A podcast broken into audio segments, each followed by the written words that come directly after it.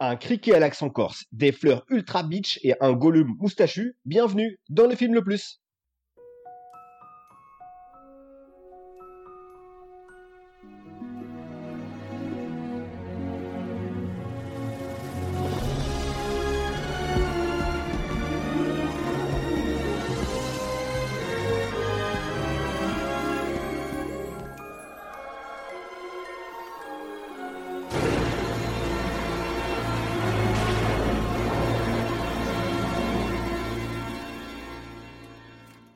Salut à tous, bienvenue dans Le Film le Plus, podcast ciné qui nous permet de découvrir ou de redécouvrir certains films, qu'ils soient bons ou mauvais.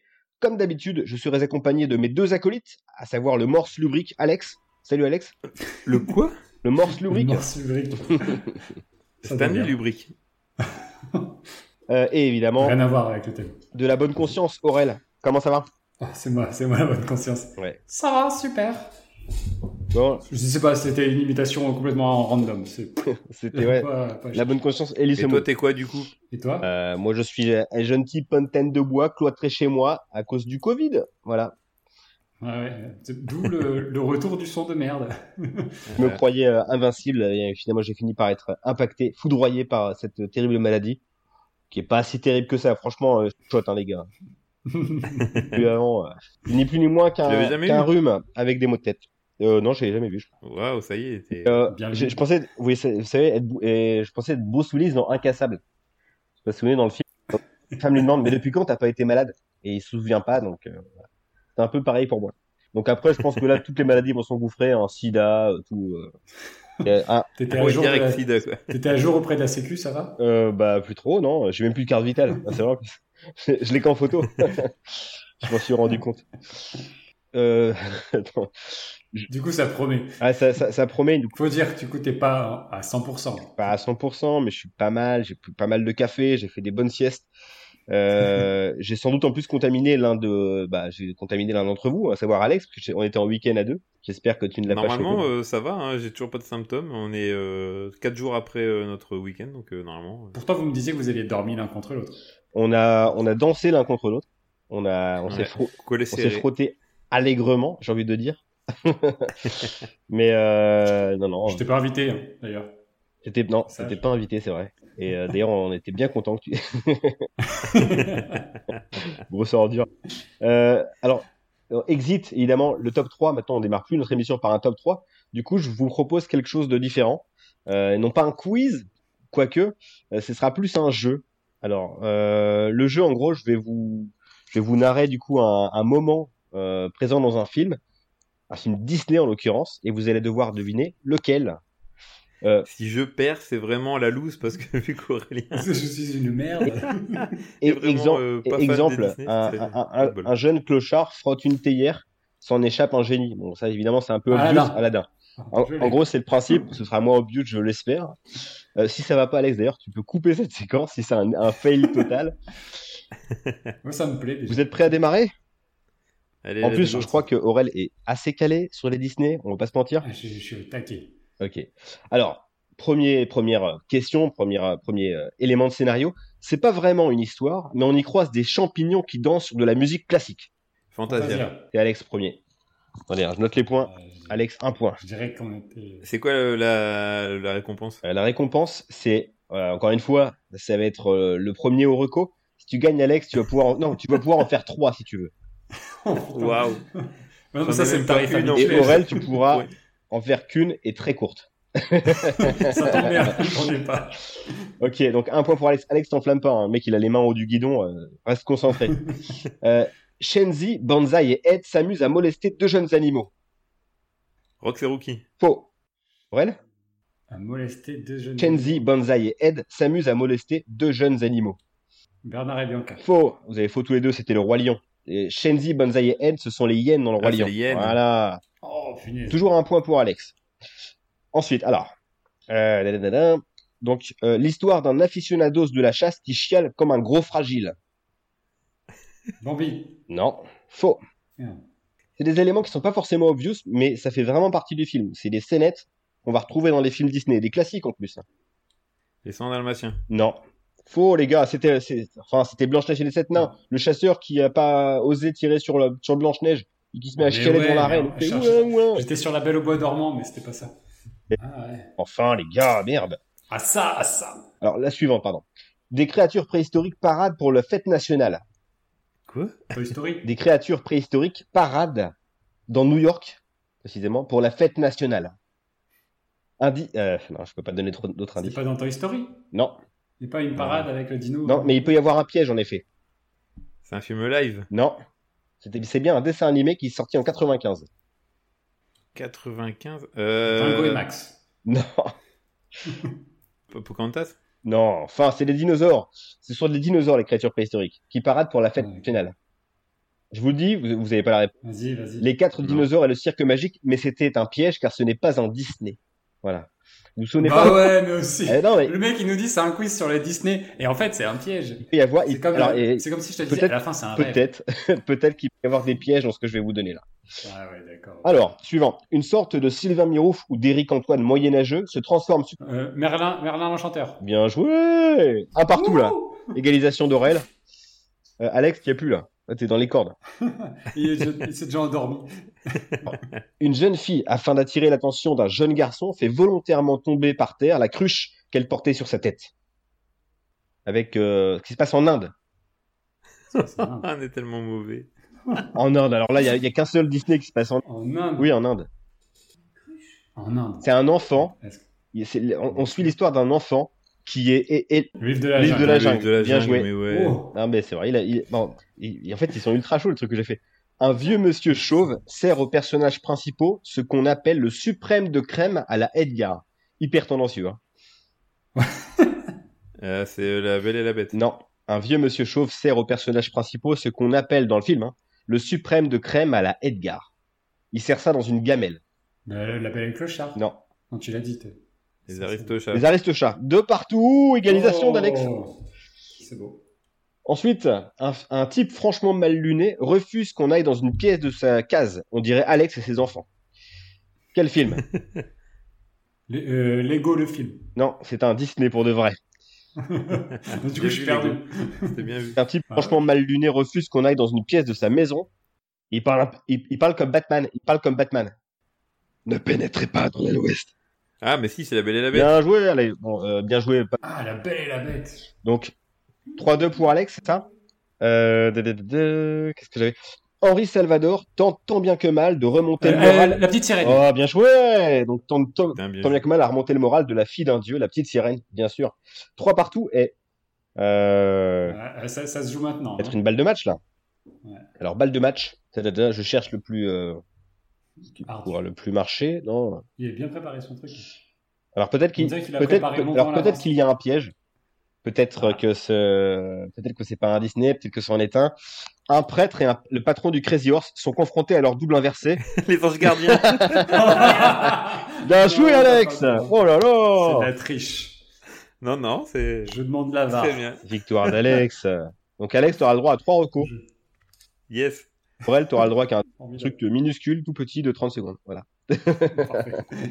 Je suis à poil.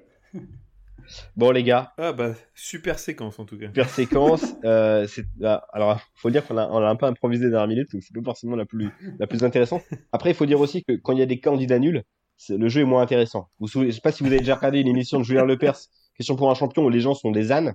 Je peux vous dire que l'émission est très très longue à regarder. hein. C'est indigeste. hein. Euh, voilà. Je voulais pas vous traiter d'âne, hein, bien sûr. Mais un Non, petit peu, un petit peu. Euh, les gars, en petit rappel du principe de l'émission, nous avons choisi un thème, puisque, tout- puisque nous sommes trois, pardon, chacun d'entre nous a sélectionné un film qui s'y rattache. Nous allons ensuite débattre, confronter ces films, pêle-mêle selon différents critères, donc euh, scénario, réalisation, jeu d'acteur, une catégorie bonus. En fin d'émission, nous devrons déterminer quel est le film le plus et aujourd'hui, nous voulons savoir quel est le film le plus trauma Disney. Oh, mais Pierrot, qu'est-ce qu'un film trauma Disney? C'est un film qui, contrairement à la plupart des Disney, euh, est un peu plus sombre et, euh, potentiellement traumatisant. Euh, les films évidemment qu'on a choisi ce soir, c'est évidemment comme d'habitude dans le film le plus hyper subjectif, parce qu'on aurait pu en citer plein d'autres, parce qu'au final c'est assez large quand même le côté un petit peu creepy chez Disney. C'est plus large que de, mais on va pouvoir éventuellement les évoquer par le biais des films qu'on a choisis. Euh, je sais pas si vous souhaitiez compléter cette petite intro. C'est un peu ça. Vous avez enfin votre épisode. Depuis le temps que vous me tannez avec ça, je me suis dit, on va le faire tout de suite en début de saison. Comme ça, j'ai plus euh, cette épée de Damoclès sur la tête. Et encore, hein, t'as un peu biaisé le truc parce qu'on est parti sur des Disney. euh, on a pris un, un angle pour les Disney. Oui, c'est Ah ouais, les, Disney les plus sombres. euh, Enfin, les Disney qui, selon nous, étaient les, les plus sombres, soit dans leur forme, soit par leur fond, soit par les messages cachés. Euh, Il y a plein de, de, de possibilités de voir de, de- du sombre dans les Disney. Bon, on est parti pour les films alors C'est parti, on passe par, on commence par le premier film, du coup, le plus vieux.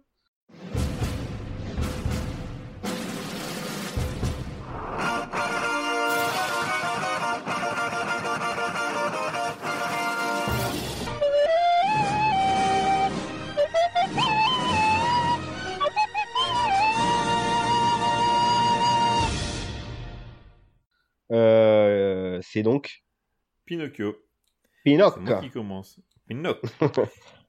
Pinocchio, deuxième long métrage d'animation de Disney sorti en 1940, inspiré du conte de Carlo Collodi de 1881, qui s'appelle Les Aventures de Pinocchio.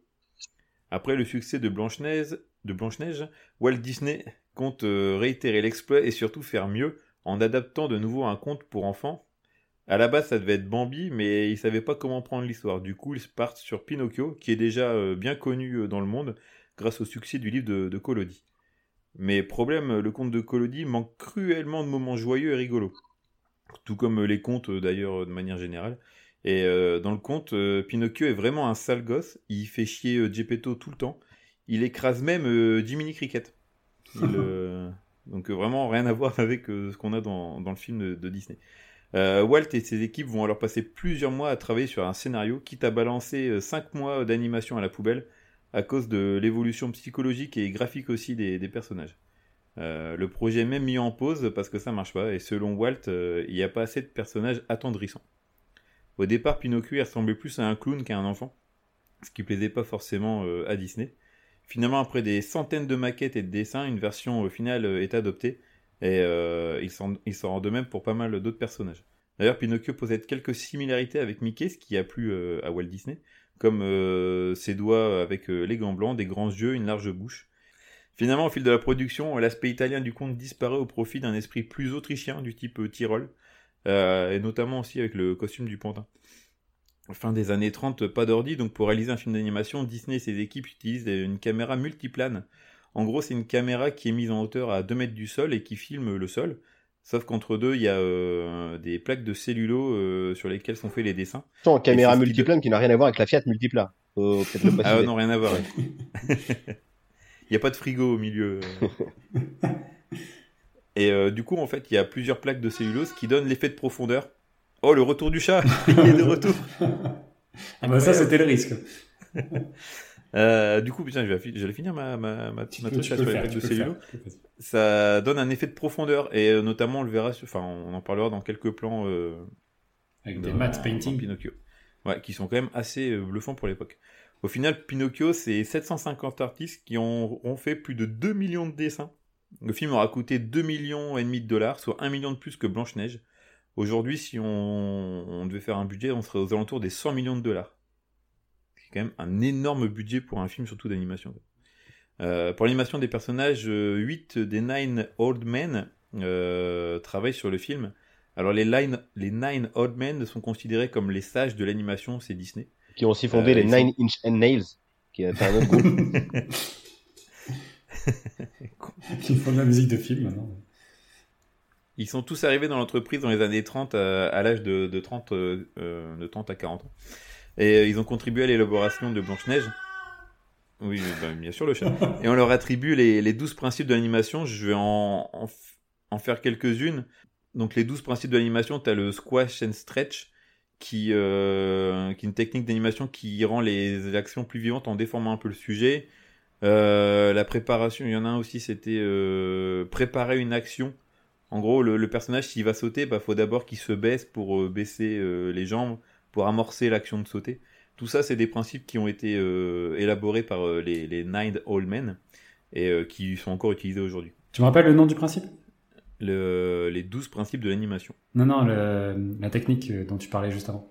Ah, il y a le. bah, en fait, il y en a. Donc, il y a le squash and stretch, l'anticipation, le stagging, le straight head action and pose to pose, euh, le follow-through and overlapping action, slow in the slow out arc, secondary action, timing, exaggeration, solid drawing et appeal. Et il y a le, d'anglais qui les charismatiques. oreilles là. il y a le, il y a le Buster Rhymes. Il y a, en fait, on, on dirait que des noms de rappeurs que tu viens de Mais euh, les, les Nine Old Men, je pense qu'on en reparlera dans, dans un autre film. Ouais. C'est quand même des personnages assez importants. On parle souvent de Walt Disney, mais sans ces mecs-là, euh, peu Disney ne serait pas ce que ce qu'il le, dit. le socle des créateurs, quoi. J'espère Ouais, que, bah ouais, j'espère que c'est pas dans le mien parce que j'ai rien noté sur. Attends, ils ont, ils sont, ils, maintenant, vous savez qu'ils sont plus que deux. Ils ont formé un groupe de soul qui s'appelle les Boys to Men. Les Parce que t'appelles ça de la soul en plus. Quoi. Je sais même pas si c'est ta connerie qui me choque Dur. le plus ou le fait que tu dises que les Boys to Men fassent de la soul. Quoi. Sur de la soupe. Soul. mais c'était une blague comme ça lancée en l'air. Après, euh, vous en faites ce que vous voulez. Non mais On va la laisser en l'air. On sait que t'es malade.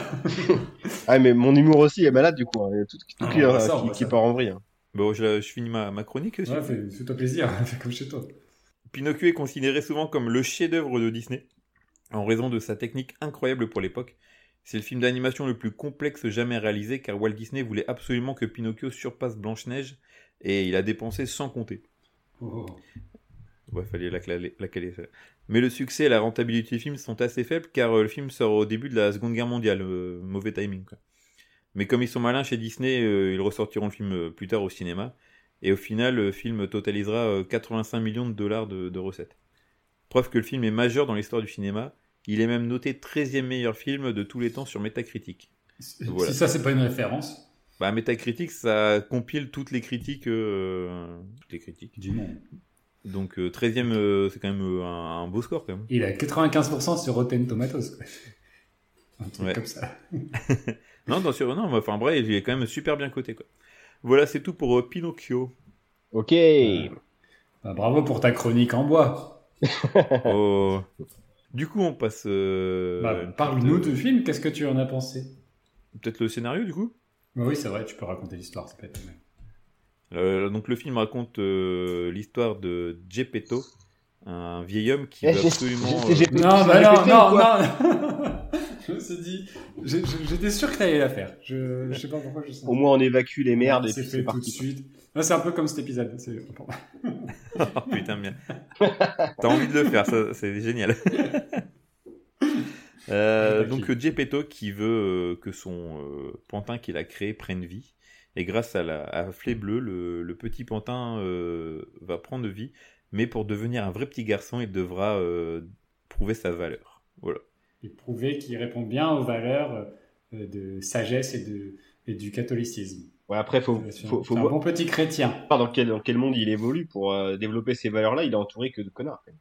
Bah alors, moi, en fait, euh, c'est un film qui m'avait traumatisé quand je l'avais vu enfant. Euh, notamment pour certains passages bien creepy euh, avec les ânes. Et, du coup, je l'avais pas revu depuis au moins 20 ans. Et là, en le revoyant en tant qu'adulte, bah, t'as une autre lecture du, du film. J'ai vraiment redécouvert le film, en fait.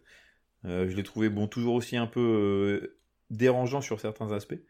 Mais c'est un film qui en fait qui apporte beaucoup de sujets comme euh, l'esclavage, la drogue, euh, l'innocence des enfants, ou puis euh, forcément bah, le mensonge avec euh, le nez qui, qui grandit. D'ailleurs cette scène-là, ce qui m'a impressionné, enfin qui m'a marqué, c'est que en fait on en fait tout un pataquès dans, dans l'histoire de Pinocchio, son nez qui, Qui qui grandit. grandit gentiment. Il y a En fait scène. c'est juste une scène ouais, et Ouais, qui est assez rapide au final. la même remarque, ouais. Je, je pensais qu'on le voyait plus souvent, mais en fait, ça arrive qu'une fois. Est-ce que vos parents vous disaient arrête de mentir, ton nez va s'allonger? Oui, bah oui. Mais tout ma bite va s'agrandir. ah, bah, ah, bah, on a été élevés par les mêmes parents, quoi. C'est le mec qui, qui invente une légende horrible sur ses parents. Et euh, pardon, papa, maman, c'est pas vrai du tout. Hein. J'ai jamais Je dit ça. confirme, c'est pas vrai. et euh, ouais, en fait, il y a vraiment un côté euh, sombre et adulte qui est quand même euh, pas commun chez euh, ce que tu peux t'attendre d'un Disney. Quoi. Pour un second film, je trouve que c'était quand même euh, dans la continuité de Blanche-Neige, parce que Blanche-Neige, c'était pas non plus. Il y avait la scène avec la sorcière et tout ça. En termes de visuel, tu vois, quand elle se balade dans la forêt, c'était aussi. euh, Qui ont des yeux, euh, c'est. Ouais, c'était assez dérangeant. Après, ils, a- ils ont pris l'habitude d'adapter des contes euh, qui sont souvent en fait beaucoup plus sombres que, Oui, que leur version. Donc, euh, ils prennent des bouquins. En fait, c'est juste que on est à une- je pense qu'ils sont à une époque où finalement les histoires pour enfants, elles sont à 98% toutes horribles. Et du coup, Ah il ouais, faut non, mais c'est vraiment. adapter, faut que tu sois. Ouais, ouais.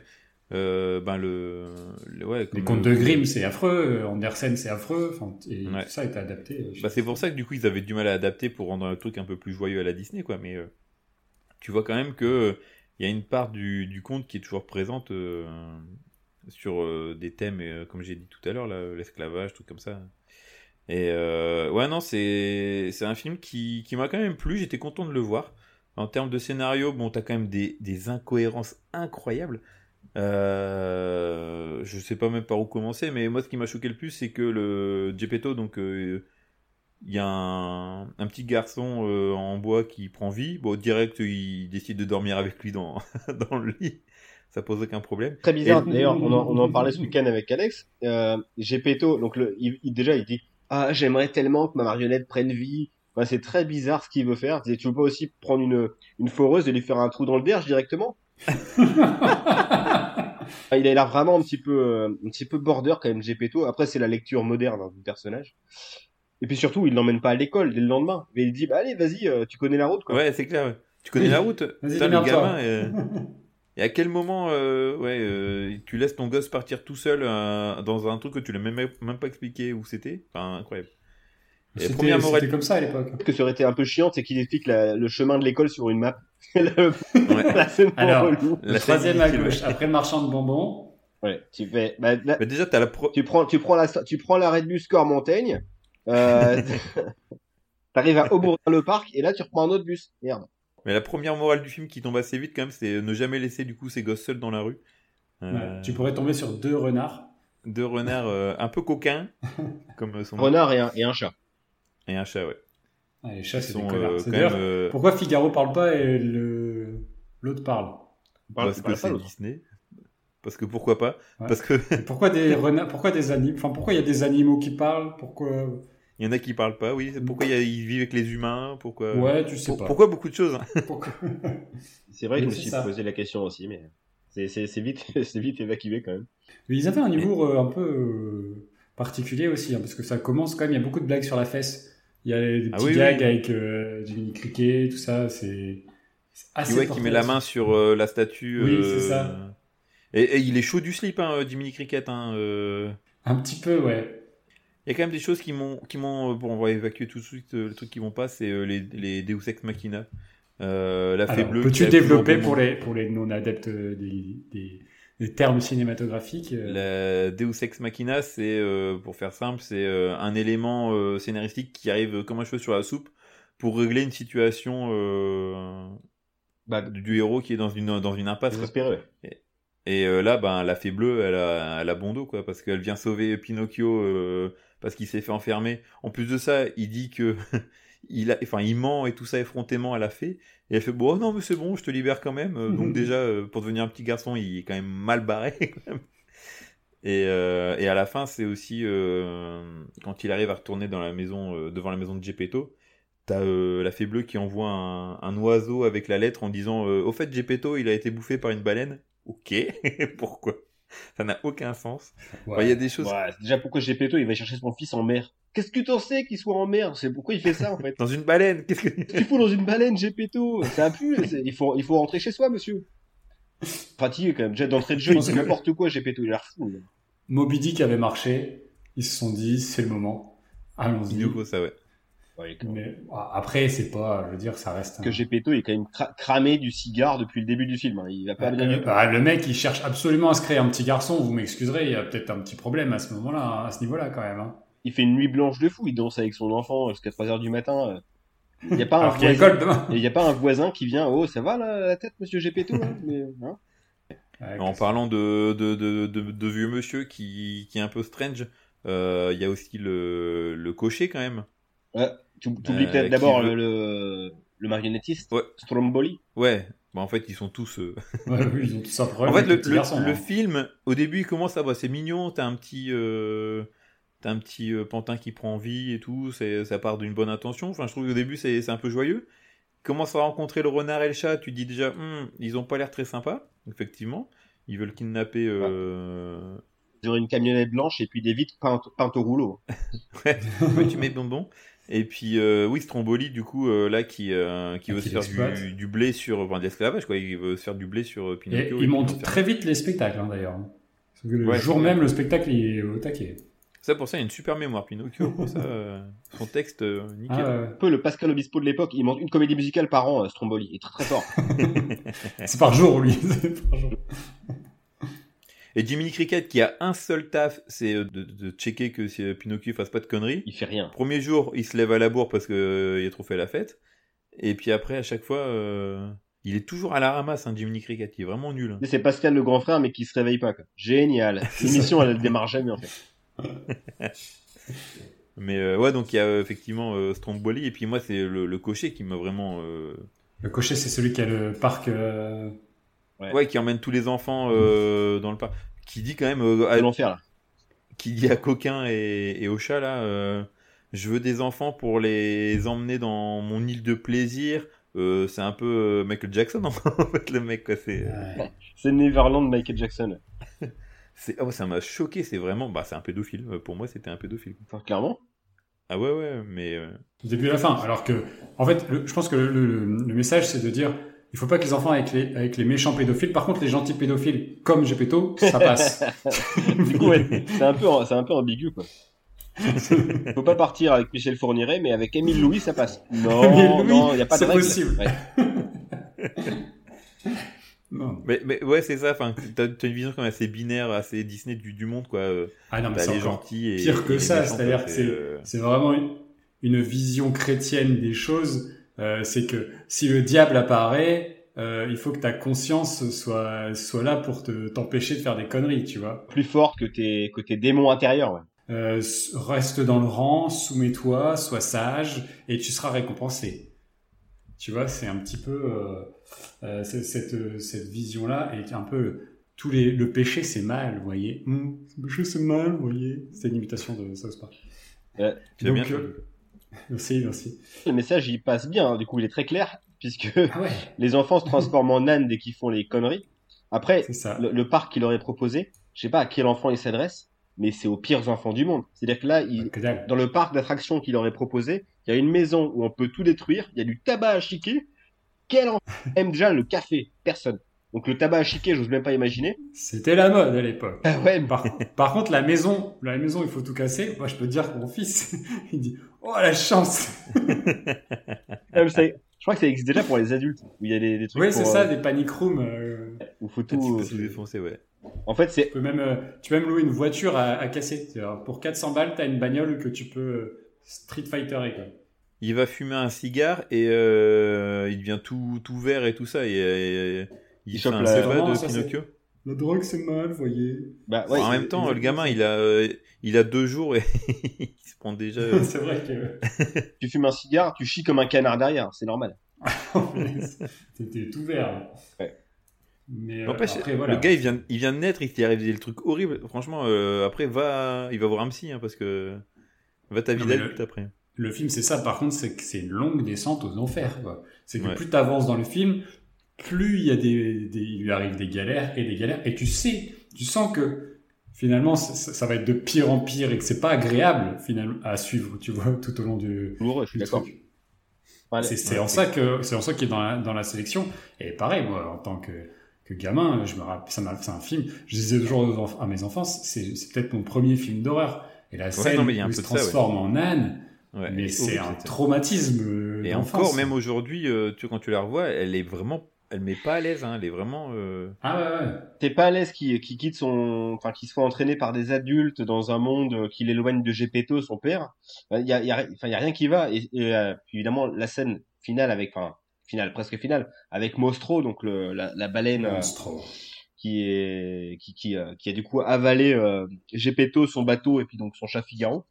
C'est, bah, c'est terrible. Enfin, elle fait ultra flipper, je trouve la scène avec Mostro. Je sais pas ce que vous en avez pensé. Ouais, cette baleine. Ouais, est- complètement. Bah, c'est le climax de, le, de l'enfer, quoi. De, de, de- justement, de, ça t'amène tout ça vers un monde de- d'horreur euh, et de. Par contre, le traitement des baleines, euh, je crois que c'est plus du tout le cas actuellement. C'est-à-dire que là, ils mettent, ils font brûler un bateau dans une baleine. A priori, euh, Oui. faut pas faire ça, monsieur. C'est c'est ultra dangereux. baleine fumée, ça se vend très bien, mais euh, faut éviter, quoi. Ils ont, ils sont quand même un peu givrés. Après, ça marche, tant tant mieux pour eux. Mais on va faire éternuer la baleine. Mais qu'est-ce que qu'est-ce qu'on sait qu'une baleine éternue déjà? Bon, bien joué. Ils ont technique. peut-être un Wikipédia sur le bateau, j'en sais rien. Non, non. Au-delà de ça, sur la, sur la forme, par contre, euh, il y a des choses qui sont, tu l'as dit, euh, qui sont euh, vraiment intéressantes. Et il y a, il y a pas mal de techniques d'animation, tu vois, qui se mélangent dans le film. Certains fonds qui sont fixes, qui sont des belles peintures. D'autres, tu vois que les, les méthodes d'animation sont différentes selon les personnages. Je pense Ouais. notamment au chat, à la fée, les villageois que tu vois, la baleine. Tout ça, sont, elles sont faites de manière vraiment différente et les unes des autres. Et ça donne euh, un patchwork des techniques d'animation de l'époque qui est intéressant. Ça, pour le coup, je trouve que la forme, ils sont. C'est un En termes de Au réalisation, il Ouais, est magnifique. Surtout là, on l'a vu sur Disney Plus tous ensemble, euh, je présume. Oui, oui, oui, c'est remasterisé. C'est remasterisé. Le film, il est, il est magnifique. Je trouve que c'est vrai que pour l'époque, l'animation, elle est fluide, elle est, elle est belle. Il n'y a pas de, de moment où tu fais ah ça a un peu vieilli. Enfin, Contrairement Le à un film lui-même, plus récent dont on parlera tout à l'heure.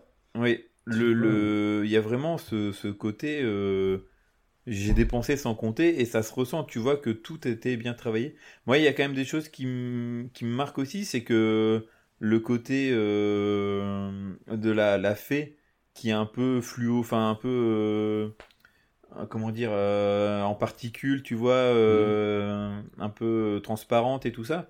Je trouve que pour l'époque, c'était quand même aussi incroyable. Et il y a aussi cette musique quand la fée arrive, le côté un peu tululu, un peu euh, magique. C'est la musique euh, que tu entends tout le temps à Disneyland. Oui, non, mais en fait, c'est ce qu'il disait, c'est que euh, c'est eux qui ont créé ce son, euh, ce son-là avant euh, pour définir la magie.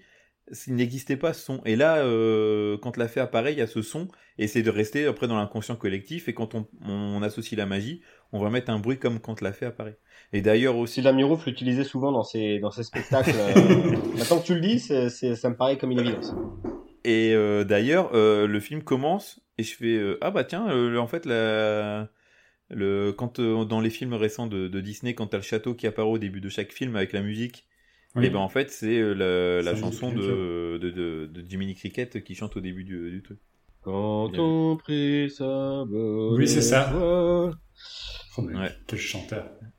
Sorry, Il y a- je suis trop fort. Il y, a un, il y a un signe qui trompe pas aussi dans, dans ce qui prouve que tu es un, un mauvais garçon, c'est qu'il y a un petit âne qui qui est pas encore tout à fait transformé en âne, qui, en- qui parle encore. Et ce petit âne s'appelle Alexandre. Ah, et ça, si ça, c'est pas un signe. ouais. Bah, J'ai Euh, vu Alexandre ce week-end et je peux dire que c'est, un véritable âne. Voilà. Enfin, il n'y a pas d'autre mot. Ah, tu parles de quoi exactement? Euh, Bah, euh, de, de, de sa connerie légendaire. Voilà. de son côté serviable ou de, Non, non, non. De son, de son côté, euh, de son côté. Je lui ai même pas ramené une bière de la soirée, alors euh, pas m'étonnerait même pas. non, c'est vrai. Euh, non, je suis, bah, je, je suis d'accord complètement avec vous. Alors, sur la technique, j'ai trouvé ça super. Notamment, je reviens sur l'animation de Mostro qui m'a fait penser beaucoup à des séquences qu'on peut trouver dans euh, dans Fantasia. Euh, c'est une animation qui est complètement différente des cellulos qu'on trouve avec euh, voilà, les trucs classiques, avec Gepetto, les séquences euh, dans sa maison. Et c'est trop trop bien de voir euh, les, ces deux animations euh, se, se fréquenter. Et, et non, ouais, j'ai trouvé ça vraiment superbe.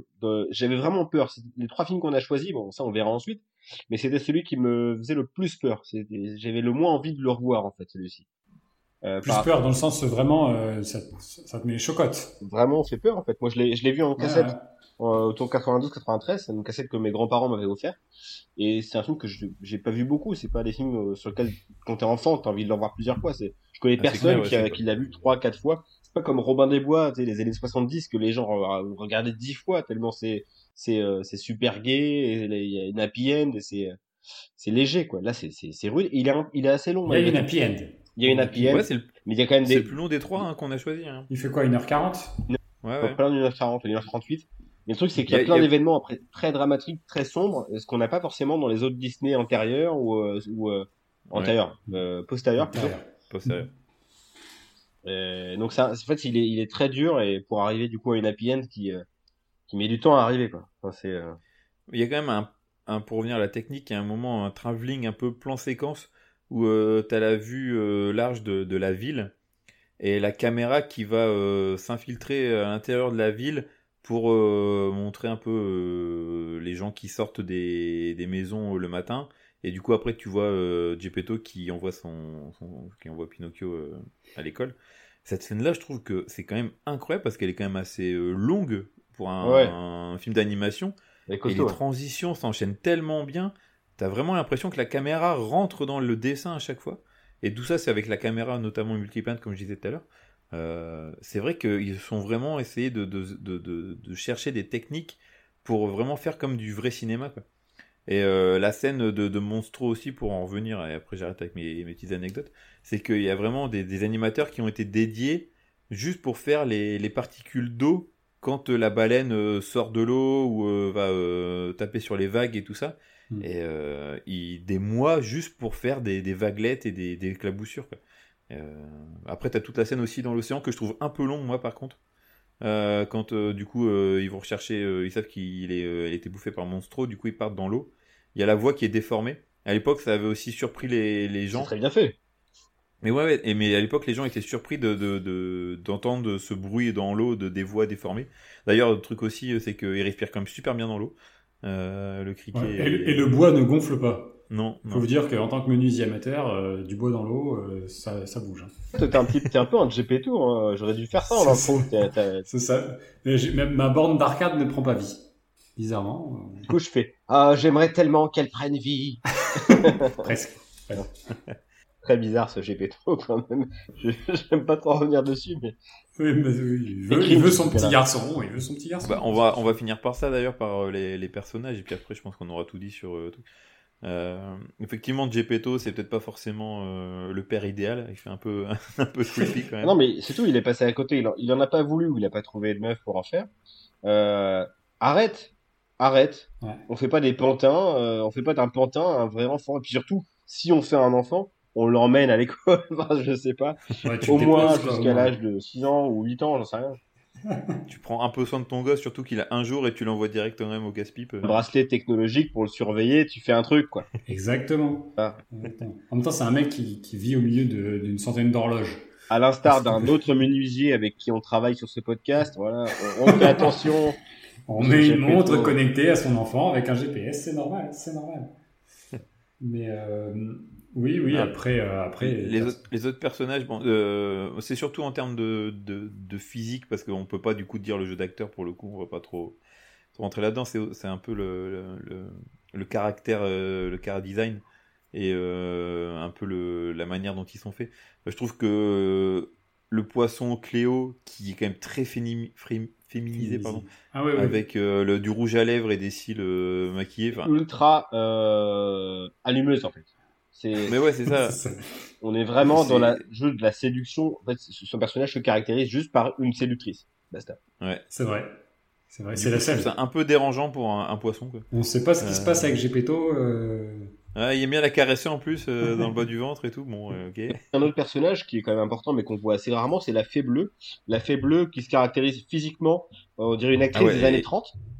Oui, bah d'ailleurs, c'est celle qui passe au 19e, 18e, enfin 18e siècle. 19e, ouais. Le, pour la flée bleue, en fait, ils ont repris le, le faciès de la fille qui avait fait Blanche-Neige. C'est la même actrice. Et du coup, il y a un truc aussi assez dérangeant, c'est que la fée bleue a un, un visage très, euh, très humain. Comparé à Gepetto et à tous les autres personnages qui sont très caricaturaux. de la motion capture. Ouais, et du coup, je trouve c'est vraiment dérangeant. C'est pas Andy Elle est hors sujet, quoi. c'est pas Elle est hors sujet, je trouve, euh, la fée bleue. Euh. Mais, mais après, ça me dérange pas parce que tu vois qu'il y a des différentes techniques d'animation et. Ouais, mais. Et tu vois qu'elle est vraiment différente des autres, elle, pour le coup, mais c'est son côté magique, tu vois. c'est Oui, bah oui, c'est ça, ouais. Mais euh, après, euh, ouais, les autres personnages, Stromboli, le cocher, euh, Grand Coquin et tout ça, ils sont quand même super. Euh, ils ont vraiment un truc à eux qui fait que tout de suite tu vois qu'ils sont méchants. Enfin, ils ont vraiment réussi à, à créer un personnage, des personnages euh, très charismatiques dès le départ juste avec euh, leur, leur, manière de, de, bouger et tout ça, je trouve ça c'est quand même super bien fait. Le seul bémol, moi, c'est euh, Jiminy Cricket qui il ressemble pas vraiment à un cricket, enfin je sais pas, et, puis il est moche. est vraiment nul en fait. T'es un peu raciste des criquets quand même, hein, faut le dire. Ouais, ouais, je suis, ouais, non, je suis pas d'accord là. Jiminy, alors. Tout ce qui te rappelle le sport, de toute façon, t'aimes pas, donc euh, peu importe le sport. Quoi. Et euh, dernière chose, euh, pour le, le podcast, j'ai fait mon devoir jusqu'au bout. J'ai regardé. Euh, Ah, j'allais te poser la question. J'ai regardé le Pinocchio qui vient de sortir sur Disney Plus de Robert Zemeckis. Pauvre Robert, pourquoi tu t'es engouffré là-dedans? C'est du copier-coller c'est ou. C'est du quasiment copier-coller, sauf que là, Monstro, c'est devenu une sorte de pieuvre. Ah, c'est du Asylum. Euh, C'est Mega Shark versus Giant Octopus, le truc. Hein. C'est n'importe quoi. Le- Les, les, rapports d'échelle, Pinocchio, des fois, il fait, euh, il arrive au genou de Geppetto et d'habitude, et après, il arrive euh, à son nombril. Enfin, il y a des, des rapports d'échelle qui sont incohérents. Euh, Il y a des effets spéciaux qui sont pas très bien faits. Et la fin, en fait, c'est marrant, c'est que c'est pas du tout la même fin que dans le, dans le, dans Moi, le je l'ai vu, Enfin, ça. dans le, Je l'ai vu la fin. À la fin, ça se termine. euh, Pinocchio ne devient pas un enfant, ça se termine. Ils partent euh, à deux avec Geppetto dans une grotte Mais pour Gemini se te faire dit... violer, mais euh, Ah oui, Gemini te dit quand même, euh, euh, la légende dit qu'il serait Ouais. devenu un petit garçon. Gepetto, En fait, il y avait plus de pour mettre part la avec fin, du Pinocchio coup, dans une dans une grotte avec une meuleuse à la main pour faire un trou, on ne sait pas où. Voilà. Il avait un Enfin. forêt de 12. Petite bite. Bon, voilà, c'était un an, c'était un, un, un podcast pour les enfants. Bon, Oui, bah oui, faites-vous plaisir. hein. Écoutez en famille. Mais euh, oui, non, mais alors euh, du coup mes enfants ont regardé, moi j'ai pas regardé, mais euh, mon fils a voulu me montrer des extraits, donc j'ai vu quelques extraits. Ça m'a pas, j'ai vraiment vu la scène avec Monstro parce qu'il disait papa Monstro il a des tentacules. Mais pourquoi? Et donc Et, là, il et a aussi un, un moteur dans le cul parce qu'il va plus vite que la que Monstro pour échapper à la, à la baleine. Ouais, par contre, bah, moi, après, euh, voilà, je, je- vous connaissez mon amour de Disney, mais de refaire toujours les mêmes films, mais en, avec euh, des alors, live entre guillemets, parce que là c'est bourré d'images de synthèse, donc ça reste de Pas l'animation. très bien fait. Hein. Le chat euh, Figaro, il est mauvais. Zemeckis, ça euh, fait longtemps qu'il nous habitue à faire que de l'animation finalement. euh, Déjà avec les Big Ouais, mais Wolf, là, Ouais, c'est de la motion capture, mais euh, euh, ouais, mais là, perdu. Même Mais- Tom Hanks, hein, qu'est-ce qu'il était allé foutre là-dedans? Enfin, c'est vraiment. euh, Puis c'est sur, enfin ouais, ça a été expédié sur Disney Plus, tout ça. Mais tu vois, enfin, à un moment donné, c'est bon quoi. Le roi lion, le refaire le roi lion avec des images de synthèse pour refaire exactement le même film, c'est vraiment la preuve que Disney n'a plus l'idée et qu'ils ne produisent que des produits euh, qui sont euh, marchandisables quoi. C'est c'est c'est juste ça. Moi, c'est un truc qui ça me ça m'irrisse le poil, si je peux me permettre. eh ben, Oh, oh, le, parlera pa- de oh, Disney, le donc, pavé euh, dans la mare là. euh, Aurel, il y en a lâché un pavé dans la mare. Plouf. Voilà. Mais un habillage quoi, un peu plus solide. Tu trouves quelque chose euh, produit Avec par- de la, de la réverb. Bon, bah, je crois qu'on a tout dit sur euh, Pinocchio. Pinocchio. Ta-da-da-da. Alors, euh, et, et film suivant, quel Mais c'est est-il moi. oui. C'est moi, et ce sera Alice au Pays des Merveilles. Alors, je dis j'aimerais bien. Alice au Pays des Merveilles, donc c'est un, c'est un film Disney sorti en 1951, réalisé par le trio euh, estampillé Disney, euh, qui est euh, Clyde Geronimi, euh, Wilfrid Jackson et Hamilton Lusk, donc qui sont tout droit sortis de Cendrillon et qu'on retrouvera sur Peter Pan, euh, La Belle et la Bête. Alors à noter que Clyde Geronimi a réalisé dans les années 60 de nombreux épisodes. euh, qui a, qui a créé aussi le, le, le Sironimo. c'est ça, en punaise. Alors, oui. il faut revoir Il y a des ce grenouilles hein, qui chantent, qui dansaient en plus. C'est Roger Glover, quoi animaux. Il y Les des animaux. grenouilles qui dansent. C'est des, Enfin, des animaux grenouilles. qui- Oui, bah Sironimo, forcément, il y a des animaux dans le. C'est vrai, animaux. Mais j'ai souvenir des grenouilles. Mongol, là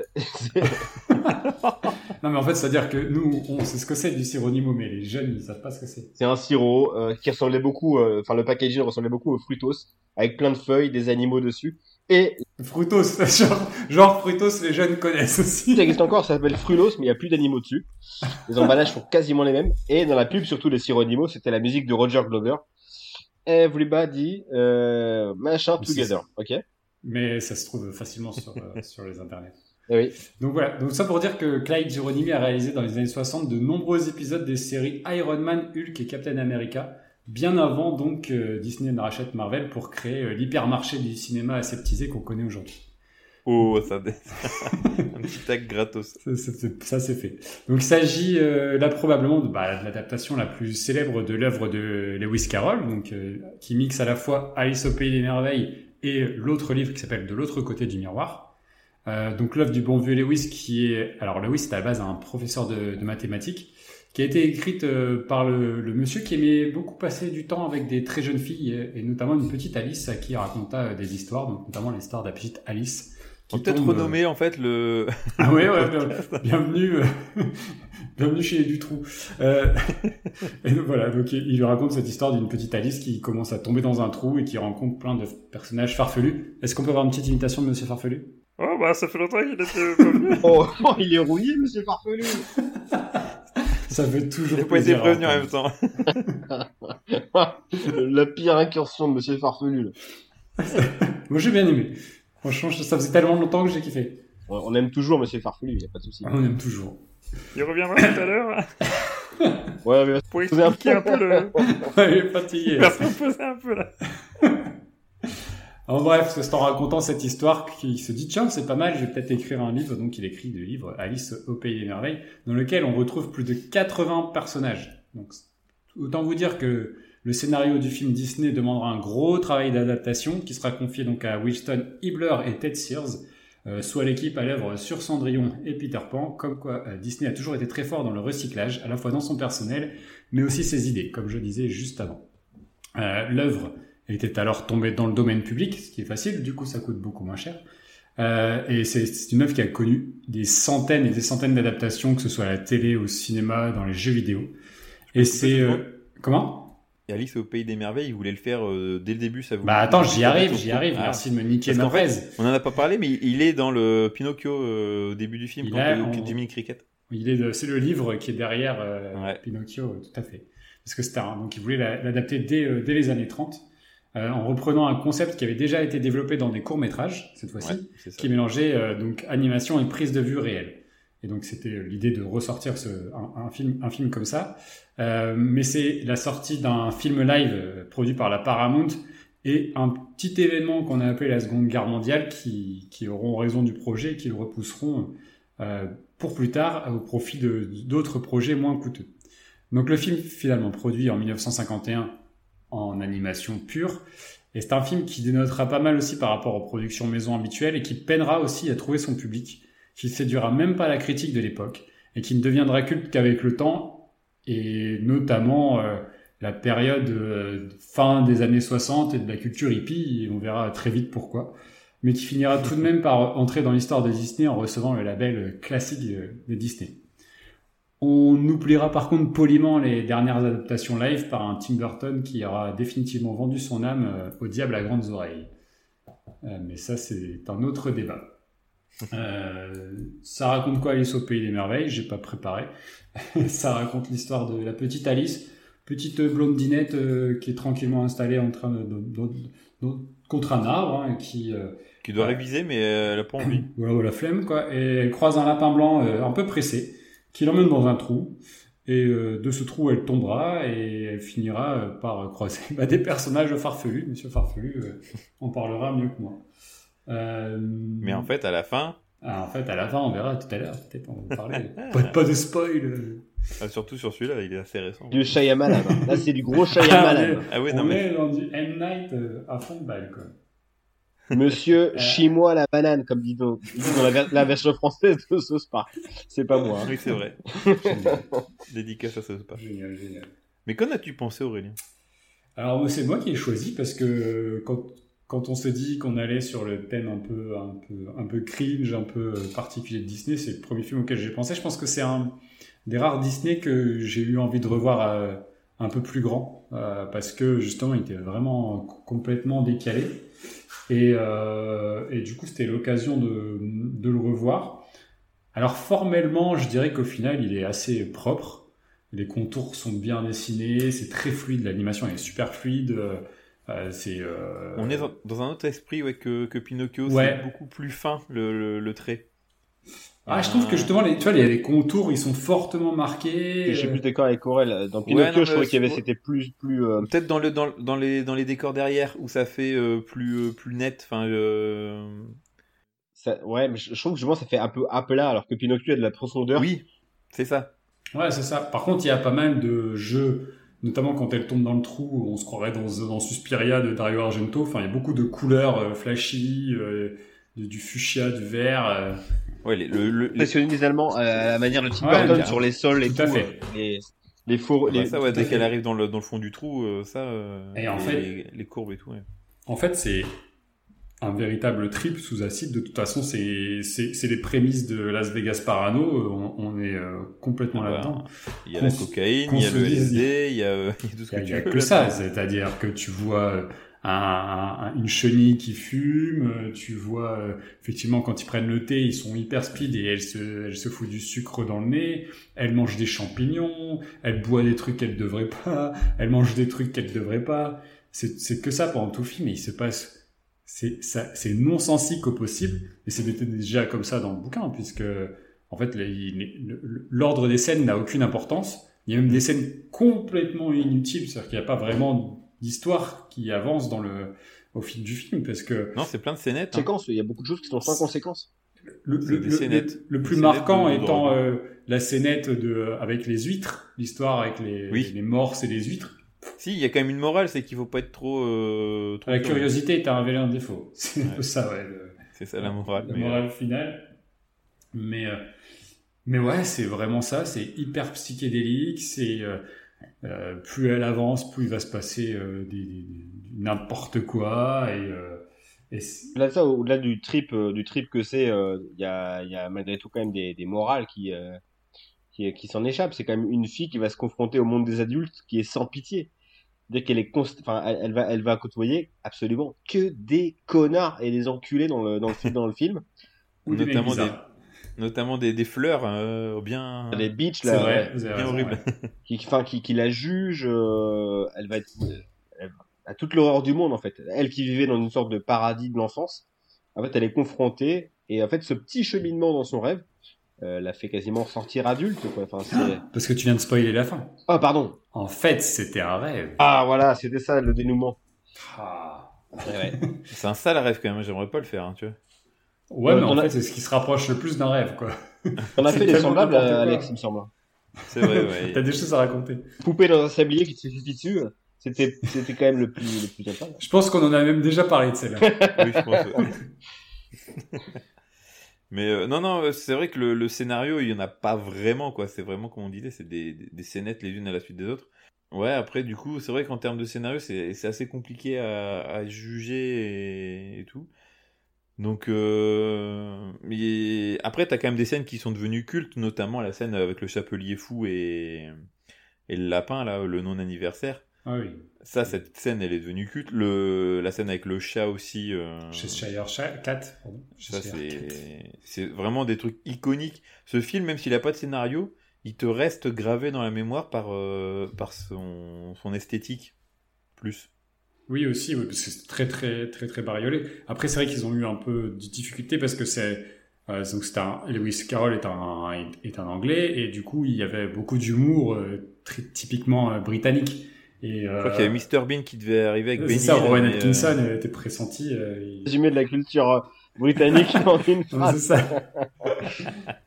mais non, mais du coup, il y a des blagues qui marchaient pas forcément euh, outre-Atlantique, donc il a fallu aussi réadapter ça. Et, et de le côté non sensique, c'était c'est de l'humour typiquement british, ça. Le, le non- nonsense, c'était quelque chose de vraiment anglais. Mais c'est un camoulox En géant. fait, c'est un, en fait, non, film, c'est un, hein. C'est un, Quentin Dupieux, un Quentin Dupieux euh, de l'époque.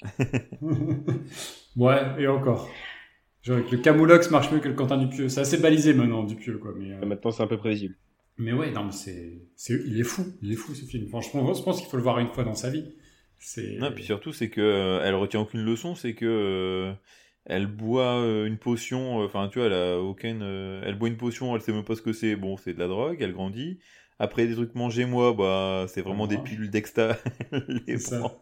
Et après, elle le reprend une deuxième fois quand elle est dans la maison euh, et elle grandit. Elle prend pas de ses, de ses, de Ah, ses apprend pas de échecs. ses hein. C'est vrai hein. que le premier gâteau qu'elle mange, elle voit les mêmes dans la maison, et hop, elle les reprend. Elle Bah, ça va. Et elle regrandit dans la maison. Ouais. Et il n'y a même pas de, faux- de morale à la fin, c'est ça qui est quand même incroyable, c'est que pour un Disney, ça se termine, t'as toujours une morale euh, dans un Disney plus ou moins euh, explicite. Là, ben non, c'est juste, euh, enfin, les morales, c'est, ouais, prenez pas de drogue à la rigueur. Non, ça fait un peu ça. ouais.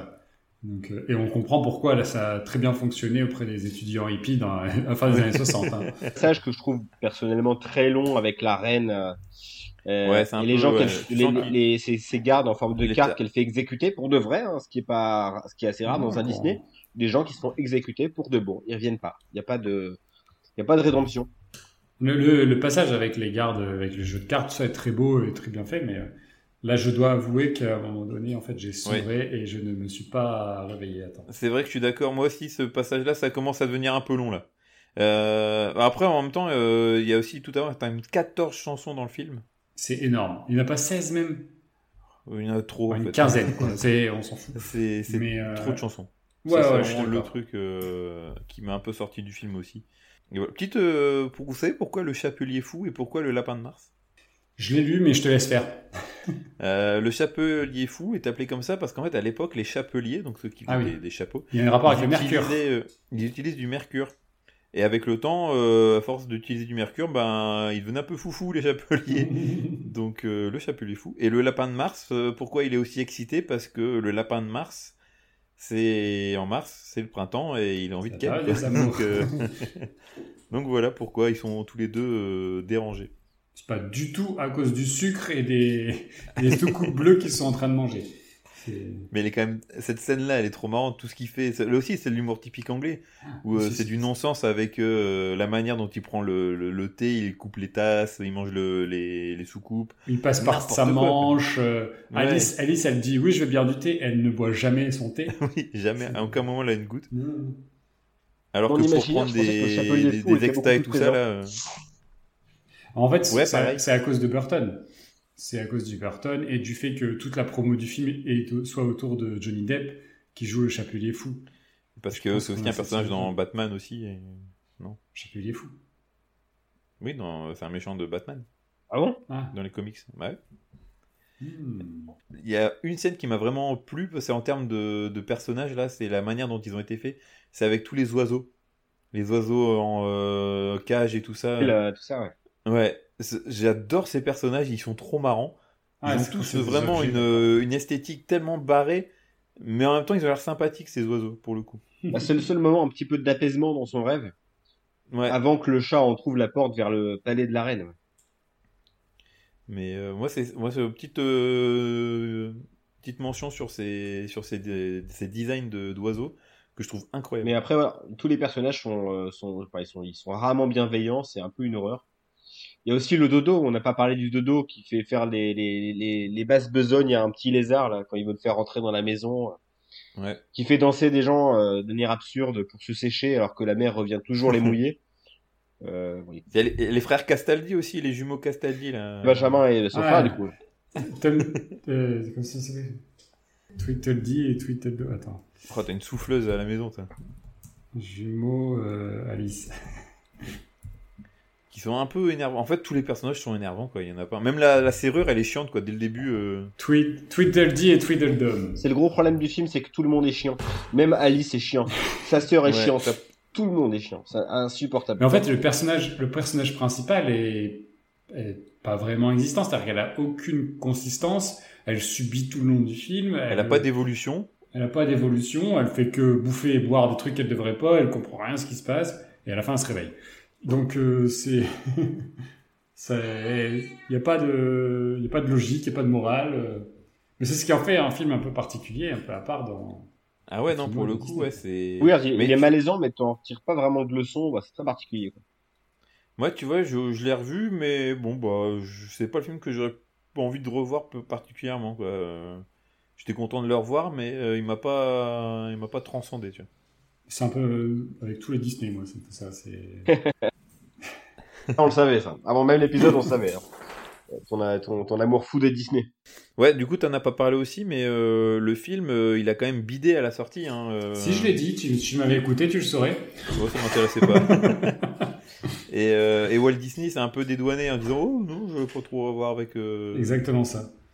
Et, non, non, il a, pour lui, c'était non, non, mais c'est pas vraiment ce que je voulais faire. euh, et alors que après, il a, il a eu son statut culte. Justement, c'est pour ça que je disais que ça a mieux fonctionné euh, après les- la fin des années 60. ouais, c'est vrai, tu l'as dit, ouais. je Ouais, juste, euh, tu m'as juste pas oublié. non, mais on a, on a les mêmes sources. Et il a euh, finalement, euh, voilà, il a quand même, il est considéré comme un grand classique Disney. Il est vraiment identifié. Et il y en a eu tellement des adaptations d'Alice. Il y en a même eu une en série télé avec Whoopi Goldberg Il y, a, euh, il y en a énormément. Quoi?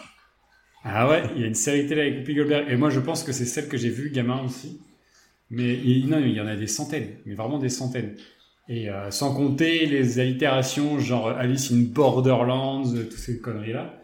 Et, euh, et finalement, c'est celle qu'on retient, qu'on retient le plus, quoi. Et, euh, alors à la fin, un petit peu sous forme de boutade, je parlais de la version de Tim Burton que j'avais regardé, que j'ai détesté au plus haut point. Est-ce que je sais pas si vous vous l'avez vu Ouais, j'avais été le voir au cinéma et. Ah, euh, Merde, désolé. Mais j'avais pas, j'avais pas, pas aimé. hein. Je trouve En ça fait, d'un c'est- ridicule. Ouais, c'est ça. horrible, tout est horrible. T'as euh, Johnny Depp qui en fait des caisses en chapeau. Ouais, je- je- vraiment. euh, Je déteste. il fait euh, Jack Sparrow mais avec un chapeau quoi. C'est. Ça. C'est. Non, là c'est vraiment. Une scène de danse à la fin qui n'a aucun sens. Ouais. Alors, là, le film n'a aucun sens, mais mais ils le font bien le non-sens que, que celui de Burton. Surtout quand on connaît Burton et qu'on a à un moment donné de sa vie pu aimer Burton, ça fait mal à son Burton, quoi. Tu vois, c'est Bah ouais, Très, très euh, non mais Tim là, il est dans le, il est dans le caniveau là, c'est fini là. On on pourra pas le récupérer. Et Et, du en même temps, ça- je suis un peu hypé par euh, mercredi, la série qui prépare là sur des fins qui va Ouais. sortir sur Netflix. euh. Et en même temps, eh, ça serait pas une bonne transition de parler de Tim. Oh le chat, ça va. Voilà, ouais. de parler de Tim Burton pour le prochain film. Les gars, on passe au film suivant. On a tout dit sur Bah oui, Alice. du coup, grâce Du coup, à- la transition était toute faite. euh, Ok. On passe au, troisième euh, larron, donc le plus récent, Taram et le chaudron magique, sorti en 1985, inspiré du troisième tome des chroniques de, de Prydain de Lloyd Chudley Alexander, paru entre 1964 et 1970. La réalisation euh, est signée Ted Berman et Richard Rich, qui ont commis en 81 Rox et Rookie. Euh, alors très beau film également esthétiquement, mais ultra dépressif aussi. On Euh, a failli le mettre d'ailleurs. ça faisait partie Ouais, aussi ouais. des choix en potentiels. On on peut dire également les, les autres choix qu'on aurait pu faire. Il y a euh, Dumbo, Ouais, en- auquel on n'a pas pensé, euh, qui est Ouais. euh, ultra creepy. Bambi, en effet, parce qu'il y a quand même des, des gens qui décèdent, enfin des gens, des animaux qui décèdent. Euh, voilà, comme souvent pour Disney, hein, le, le film donc est un, un vieux projet qui est moisissé dans un, tiroir. Souvent, ils achètent des droits et puis ils les traitent que que 20 ans après. C'est toujours la légende qu'on nous raconte. Nous, on la, on la croit toujours. Euh, L'idée étant de répondre à la hype naissante à l'époque de l'heroic fantasy, euh, le Seigneur des Anneaux s'étant vu adapté en film d'animation en 1978, l'apparition du jeu Donjons et Dragons, gros succès des années 80, des films comme Dark Crystal de Jim Henson et Frank Oz, le film allemand L'Histoire sans fin, qui était surtout un carton en Europe, et enfin le film Legend de Ridley Scott avec Tom Cruise et Tim Curry. Je sais pas si vous l'avez vu celui-là, il est Non. assez, assez terrifiant. Euh, bon, le film, euh, malgré tout, sera, sera, un, sera un échec, hein, malgré la, la demande naissante pour ce type de, ce type de proposition. Euh, surtout, il marque une, une rupture entre le Disney euh, classique, à savoir donc les Nine Old Men dont on a parlé au début, et l'arrivée de nouveaux, euh, de nouveaux animateurs qui vont sortir euh, Disney de l'ornière, puisque c'est vraiment un tournant. Le film Taram étant un tel échec qui met Disney, le studio lui-même, en péril. Euh, suite à quoi, du coup, après l'échec de Taram, ils vont se tourner vers une production beaucoup plus, euh, euh, disons, beaucoup moins coûteuse avec Basile détective privé et surtout beaucoup plus positive, beaucoup moins dark que Taram et le chaudron magique. Bah, en fait, c'est ce que tu disais. Donc, les Nine Old Men, déjà, il y en a quand même un paquet qui, qui, s'était barré à la fin de Taram. Enfin, pendant la production de Taram. Et il y a des nouveaux qui arrivent. Du coup, il y a un peu la guerre des, des clans entre l'ancienne garde et la nouvelle garde qui veut un peu changer la donne. Et notamment, euh, il y a Ron Clements et euh, Musker Musker, qui partiront pour euh, justement faire euh, Basile. Et surtout, c'est eux, c'est ces deux nouveaux qui créeront la, la nouvelle garde et qui en 89 euh, sortiront euh, La Petite Sirène, puis Aladdin, puis euh, La Belle et la Bête d'abord, et, Ouais, la donc, et enfin bref. non, et puis Et du, du coup, coup- le sommet, le roi lion, qui, qui, Ouais. qui finit l'apogée en fait du studio. Je vous renvoie à un documentaire qui parle du deuxième âge d'or Disney qui s'appelle Waking Sleeping Beauty, euh, qui est disponible sur Disney Plus et qui parle du, justement du studio Disney entre 84 et 94, à savoir la fin du Dark Age et le, le, le nouveau, le deuxième âge d'or Disney. Donc à partir de la euh, de Basile qui est un petit peu les prémices et surtout la petite sirène. Donc c'est euh, aussi le- l'excellent euh, bouquin qui fait 1000 pages euh, de, de Sonatine qui s'appelle Le Royaume Enchanté, qui explique du, notamment toute cette transition fin 70 jusque début 2000, avec l'arrivée des de Katzenberg et je sais plus l'autre, bref, les nouveaux dirigeants de Disney qui vont essayer de, de remonter la pente euh, malgré euh, à la suite à l'échec justement de Taram et tout ça. Parce qu'en fait, euh, c'était le beau-fils de Walt Disney qui reprend les, les rênes de Disney à cette époque-là. Roy, Roy Disney. ouais. euh, ouais. Non, non, c'est pas Roy, Roy, c'est l'oncle. c'est- là, c'est le, le, le, le mari de, de la fille de Disney qui, qui gérait les, qui gère Disney et il a un peu fait de la merde. Quoi. Pour la résumer, hein. Non, bah, résumer quoi. Voilà, c'est donc c'est en fait il a il a une place importante même si en tant que film c'est euh, c'est un film mineur pour Disney qui a même tenté de l'oublier. Et puis c'est une sale période, ouais. Même s'il a bon, il, il avait un budget quand même de 44 millions de dollars, ce qui est colossal pour l'époque pour un film d'animation et qu'il n'en rapporta que 20. Euh, faut aussi dire qu'il correspond à, comme on le disait, une période sombre pour Disney puisqu'en phase 2, c'était si vous voulez Taram a été devancé au box-office par les bisounours. Pour euh, Disney, c'est terrible. C'est euh, une, une avalanche de caca. En face, t'as Don Bluth qui fait Fievel qui cartonne au cinéma. Enfin bref, rien ne va Ah. pour eux. Euh, Fievel, excellent film d'ailleurs. Euh. Don Bluth aussi qui a bossé sur euh, Taram, si je dis pas de conneries. euh, il a. il a commencé à bosser dessus avant de, de- avant de se casser De se avec une partie des, des animateurs Disney. Ouais. Et faut- pourquoi on parlait de Tim Burton aussi? Parce que il était aussi présent pour faire des, des concepts et puis. des nouveaux animateurs qui avaient été engagés à l'époque euh, par, euh, par le studio avant de, avant de se barrer faire son propre chemin avec plutôt de la réussite au début et plutôt de la merde sur la fin. Pardon, Tim. Mais... faut aussi dire que sur sur Taram, c'est important. Il faut dire que c'est le premier animé Disney interdit aux enfants de moins de 13 ans non accompagnés aux États-Unis. En gros, le- Disney a, a rompu le pacte entre les films familiaux qu'il faisait à l'époque et, et celui-ci. Le film aurait, cela dit, bien, euh, est, est bien plus dark euh, si Katzenberg s'en était pas mêlé, puisqu'il a ordonné de couper certaines scènes euh, qui, on va le dire ensuite, sont étaient bien bien hardcore. Je trouve qu'il est déjà assez comme ça. Voilà un petit peu pour pour le contexte dans lequel c'est fait Taram, donc pas mal de tumultes et surtout énorme échec et une prise de prise de conscience de Disney qui aussi pour nourrir ses parcs d'attraction avait besoin de d'autres univers et des univers plus enchanteurs pour euh, pour pouvoir raviver la flamme puisque c'est un petit peu le fond de commerce de Disney ça reste mal- malgré tout l'animation bien que ce soit beaucoup moins le cas maintenant avec de la merde comme Marvel et, euh, et ce qu'ils ont fait de Star Wars mon dieu Et euh, non, non, mais en fait, tu vois que tu parlais justement de trouver des nouvelles licences. euh, Taram, il y a dans aucun parc et tout ça, Taram, c'est vraiment renié de l'histoire de Disney, quoi. T'as aucun moment, t'as euh, Dorky ou, euh, ou euh, le chaudron, t'as rien du tout de tout ça dans les parcs Disney, quoi. C'est vraiment. en France, euh, bah, qui était bah, interprété par la Disney Girl de l'époque, donc Douchka, qui faisait à peu près tous les titres Disney euh, avec des personnages costumés, euh, bien creepy aussi. Moi, j'avais un petit vinyle de ça. Enfin, pas de pas de celui-ci, mais de Roxy Rookie, de Dorothée cette fois. Donc, euh, Donc rien à voir en fait, t'es en train de ah oui, dire. non, c'était pas Tu parlais de Douchka. Douchka en disant. Ah ouais, mais moi j'avais un vinyle aussi, mais c'est pas le même film et c'est pas la même chanteuse. D'ailleurs, c'était Bon. même pas un film Disney, c'était les Beatles. Je vais me couvrir sous le sous le fait du, du Covid. Je dis n'importe quoi, le Covid agit sur mon sur mon cerveau. Je vais présenter aussi un petit peu le scénario de Taram. Donc Taram, pour résumer, c'est un- Ah. un, jeune valet de ferme qui souhaite devenir un guerrier, aidé par le don de voyance que possède son fidèle compagnon, qui n'est autre qu'un petit cochon nommé Tirelire. Il doit à tout prix éviter qu'un mystérieux chaudron magique se retrouve entre les mains du maléfique seigneur des ténèbres.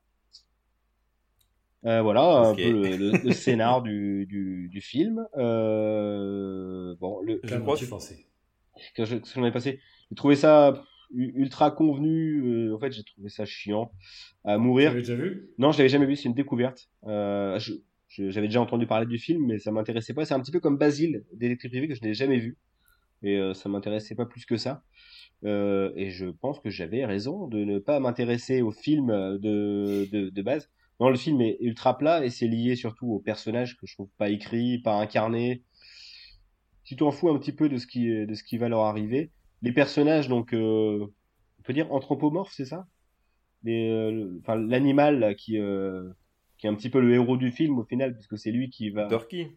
Corky, ouais, Cor- C'est pas Kur- Kurji qui s'appelle ouais, en fait, moi, je l'ai. Corky Je l'ai vu en VO moi. Moi, je l'ai vu en VF et euh, sous-titrement parce que j'avais pas beaucoup de son et c'était il est écrit Dorky. Ok, bah c'est Cor Corky alors. Je crois qu'en fait, il y a deux, il y a deux, il y a deux, deux trucs euh, différents. Je pense qu'il y a deux versions françaises qui ont été refaites. Mais non, Corky, c'est un film, c'est une série avec un gars. C'est euh, rien à voir. Oui, avec un, un trisomique, mais euh, il y a euh, Gurky. Gurky ou Dorky. Il y a deux, je crois qu'il y Ah, a moi, deux c'est- versions. moi, j'ai vu c'était Gurky, moi. Bon, c'est pas grave, de toute façon, c'est un personnage qui est ultra relou, mais qui se trouve être le héros du film. Oui, Qui a une voix vu. horrible en VO. Non mais alors il y a un vrai problème de voix dans le film globalement sur les personnages, notamment le personnage qui est un petit peu le sbire Ah, du c'est quand grand méchant. Carrel hein, qui fait euh, Gurky euh, dans la VF. Ouais ouais dans la première version de, la pre- le premier doublage ouais. C'est qui? Euh, Gor- Roger Corky, Carrel. là, ouais, Roger Carrel, euh, Astérix. Astérix. Ok, non, j'avais pas entendu Roger Carrel.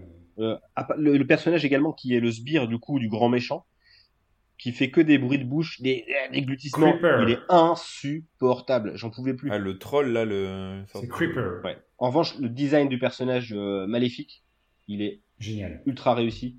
Ses Bah, ils ont mis arrivées, tout le budget là-dedans, quoi. C'est le seul qui a un peu de charisme. Et à chaque fois, il y a une musique incroyable euh, qui l'accompagne, qui est euh, qui est signée Elmer Bernstein, qui avait signé du coup la musique du Prisonnier d'Alcatraz, des Sept Mercenaires et des Ghostbusters. Et euh, les animations d'ailleurs du, euh, du grand méchant sont pas sans rappeler les, euh, le segment de Fantasia, Une nuit sur le Mont Chauve. Donc vous vous souvenez l'énorme démon sur la montagne qui fait Ouais. re- re- revenir des, euh, des morts à la vie, le temps d'une nuit, d'une fête. D'ailleurs, ils ont repris aussi des plans de Fantasia avec notamment les tourbillons quand ils, ils regardent dans le chaudron et tout ça. ouais, par un souci d'économie, je suppose. Bah ouais. Mais non, moi je suis d'accord avec toi, c'est que l'histoire en fait, bah ça commence, tu fais bah c'est c'est un anneau quoi. Sauf que là c'est pas un anneau, c'est un chaudron. Bon, ouais, c'est la même chose, hein, c'est les Euh, mêmes pouvoirs. Le chaudron, est, euh, on confère au chaudron les mêmes pouvoirs que l'anneau, quasiment. Le, le Seigneur des Ténèbres, c'est Sauron qui veut récupérer son chaudron. Euh, t'as euh, Tirlir et je sais, Taram, c'est euh, Sam et... et Frodon qui rencontrent Gollum et à la fin Gollum euh, il se jette dans le truc. euh, Enfin, c'est vraiment. Euh... En tout cas, la seule manière de tirer le chaudron, c'est qu'il y a quelqu'un qui doit se jeter dedans, De son plein gré et qui doit de se sacrifier. Un peu comme euh, l'anneau qui doit tomber dans le volcan. euh, Enfin, vraiment, il y a des, des ressucés incroyables de, Qui sont presque suspects. Bah ouais, carrément quoi. Et... Mais en fait, tout est trop expédié quoi. Il y a aucun moment où tu t'attaches au personnage. Il leur arrive des. Déjà, Taram, il est nul. Son seul truc, c'est de s'occuper de Tirlir, de pas le perdre. Au bout de 10 secondes, ben, il l'a paumé dans la forêt. Euh, Bah, à, à l'instar de Frodon, à l'instar de Frodon, tu le disais, c'est un personnage qui n'a qui n'a qui, qui ne fait absolument pas avancer l'histoire. Il est, Mm. c'est, c'est- c'est toujours ses équipiers, ses coéquipiers qui et surtout le, le, le Gollum, euh, le Gollum local là qui, euh, qui qui fait vraiment tout quoi. Il les libère, il, il se sacrifie, bref, il fait absolument tout pour faire avancer l'histoire et détruire le mal. Sauf que lui, parce qu'on est dans un Disney, revient à la vie. Oui, grâce euh, d'ailleurs des personnages qui, sont... qui arrivent en plus euh, comme par magie. euh, Ah, les, Hocus Pocus. Les, les, ouais, les, les sorcières, les trois sorcières. Un peu, il y en a une qui est un peu lubrique hein, d'ailleurs. euh, Qui euh, Ah, avec la, la petite grenouille là euh, qui, qui balade. Ouais. Un peu chaud quand même pour. Du coup, PG-13, c'est pas déconnant. Et Ah oui, euh, vu même les, les dialogues à ce moment-là, elle lui dit Ouais. je crois, je vais te- te- je vais t'effleurer ton instrument. euh, Ouais, elle est- elle- à la fin, elle aussi. Elle, elle aurait dû rencontrer Jiminy, hein, il aurait fait euh, la fête à deux. Et euh, tous les, les fées qui n'en sont pas vraiment, là, les fées nains euh, Ouais. qui sont dans la compris. grotte. euh, enfin, en Des fait, lucioles. En Ouais, fait, ils, font, ils passent leur temps, en fait, ils font un chemin et ils, ils rencontrent des personnages random. Et puis, il y en a qui restent, il y en a qui partent, et puis, tu sais pas, sais pas pourquoi ils sont là, mais ils sont là. Et puis, ils continuent le chemin. technique de l'époque, à savoir le côté lumineux des personnages. Parce qu'il y a une technique de. de euh, j'ai ouais, pas, j'ai transparent. pas, il y a- j'ai pas le terme technique, mais de, de transparence avec euh, derrière un. Ah putain, c'est un terme ça, merde. Un cellulo euh, sur, euh, sur, sur de la lumière, donc t'as l'impression que les personnages brillent. Mais ça, il l'utilise que sur un plan. Ouais. Après, ces personnages ne, ne brillent plus du tout du film. Il n'a ouais, du coup aucun il sens. Juste pour en jeter plein les yeux sur une scène, et puis derrière, tu l'utilises Ah, avec la, avec la, la petite boule lumineuse, là, quand ils rencontrent justement la, Ah non, ouais, il princesse aussi, en ouais. détresse. Ah ouais, là aussi, la princesse qui arrive. En fait, euh, la cellule, euh, ils sont emprisonnés, mais en fait, c'est. C'est open bar, hein. Viens, je vais me sauver par là. Bah, on y va. La pire prison du monde, quoi. C'est vraiment. euh, Ou la meilleure, ou la meilleure. Ça dépend d'où Ouais. tu te places. Ça dépend où tu situes. Mais euh, ouais, non, en fait, le scénario, il est vraiment. Il est vraiment Mais c'est génial le scénario. Attends, vous rigolez. C'est quand même la quête d'une marmite géante grâce à un cochon magique. Franchement, à partir de là, c'est génial. Le personnage que je trouve qui a le plus de charisme dans, dans, dans cette histoire, c'est le, le, cochon. Je trouve qu'il est expressif, il est, il est mignon, il est marrant ce cochon. Enfin, il y a un truc euh, qui se dégage, t'as as sympathie pour lui. Que tu vois Taram, la princesse, le vieux, euh, ils sont tous lambda, ils ont aucun. Euh... Entre des ténèbres, il est ultra charismatique, par contre, il meurt comme une merde. C'est-à-dire que personne ne le pousse dans, le, dans la marmite, et il, se laisse emporter, il fait non pendant 10 ans. Mais en fait, t'as l'impression qu'il manque des points de scénario et tu vois que le film a été cuté, qu'il y a eu des gros problèmes parce que euh, t'as du coup Taram qui donc le chaudron il sort d'aspirateur géant là qui, qui aspire tout. Taram il, se retient à un mur. T'as le Seigneur des qui qui à la cool il est droit sur ses bottes malgré que tout est aspiré. Et il y a un plan. Tu vois que ça a été cuté parce qu'il manque un truc comme s'il s'est fait un croche-patte ou quoi, et là, en fait, il... il, se casse un peu la gueule et il se fait aspirer le, méchant et il meurt. Taram, il a rien foutu, il a même pas euh, foutu. Il a, il a, chopé une épée magique. Euh, ouais, mais qui, qui, qui se fait piquer par les, les sorcières. Qu'il échange contre les, avec les sorcières contre euh, le, le, chaudron. Enfin bref. Taram, en fait, il est, il est nul. C'est pas un héros, c'est vraiment. Il fait il ne serait pas dans l'histoire, ça changerait absolument rien. Et en plus, il est très mal doublé en VO. J'ai l'impression, parce que moi j'ai vu la version 98 avec le doublage, donc euh, qui est assuré par le même doubleur, qui assurait Sam Gamji et surtout Cartman de South Park, qui est très perturbant. Génial. ah, je vais bien le croire. Ouais. Je vous emmerde et je rentre à ma maison. voilà, à peu près l'imitation que je m'en fais. Euh, non. Euh pas, pas terrible du tout. Juste techniquement, elle est quand même très, très jolie, parce qu'il y a certains, certaines tentatives qui sont bien. Un mélange aussi de. Il y a, il y a un petit peu de 3D. Ça, ça, faut vraiment le, le, le voir. Bah, c'est le premier euh, qui utilisait de l'ordinateur. Il y a des très mauvaises incrustations. Ouais, après, c'est des tentatives de, de, live et de, et de dessins animés, notamment de la sont sur le fond rose là, euh, enfin fond violet. Ouais, quand Taram il arrive et qu'il voit le château euh, au loin, ouais. C'est une tentative. Ouais. Après, par contre, la, la ah. fumée qui s'échappe du chaudron, c'est très réussi. Et je sais pas si ça vous. Alors, je pense que le film a été un petit peu influencé par Spielberg qui avait sorti en 80 euh, Les Aventuriers de l'Arche perdue. Mais lorsque les esprits s'échappent à la fin et lorsqu'ils viennent réveiller les morts, parce que faut bien dire, le, le maître des ténèbres veut se servir du chaudron pour réveiller une armée de squelettes et pour, euh, défendre, pour détruire le monde. Hein. Clairement, c'est un petit peu. Et là, on pense à Sam Raimi. Hein. Enfin, moi, je pense à Sam Raimi, L'arche perdue, ténèbres, euh. lorsque euh, les, les, âmes s'échappent de l'arche, l'arche perdue, euh, c'est à peu près la même scène, quasiment plan pour plan sur sur ce film-là, ou du Seigneur des Anneaux. Il y a également cette scène avec des, des, des, une armée des morts qui revient à la vie. Encore une fois, des grosses similitudes avec Tolkien, pas du tout fortuite, mon cul. Euh... Mais cette scène-là, elle est quand même impressionnante pour un Disney de, de foutre des, des squelettes. Et encore, comme tu disais, il y a une partie qui a été cutée par euh, Katzenberg, où euh, il reste quelques images qu'on peut voir sur Internet, où euh, vraiment t'as des la peau décré la peau ouais décrépie, vraiment des des des, des morts des zombies quoi. Tenez l'un des gardes qui est un humain hein, qui se fait toucher par un squelette. Euh, T'es censé avoir une sorte de disparition, exactement comme dans l'Arche perdue, à savoir le corps qui se décompose. Euh, et à la fin, on voit un petit peu de ça. Le, le grand méchant maître des ténèbres, lorsqu'il s'approche du chaudron, on voit ses, derniers morceaux de peau s'arracher et ses os, du coup, se, se dévoiler. Ouais, c'est un peu dégueu, là, à ce moment-là. Hein. Donc, quand même, il y a des hein. trucs un peu dégueux. Enfin, c'est très proche d'un film d'horreur. Il y a ça, Il se fait dépecer quand même complètement en direct dans, dans un film d'animation Disney. Et à un moment, quand il pose le cochon sur... Euh, euh, quand il, il, y a le bourreau qui veut couper la tête du cochon il met sur le hum, structure en bois là, et il y a du sang séché sur le truc. C'est dégueulasse.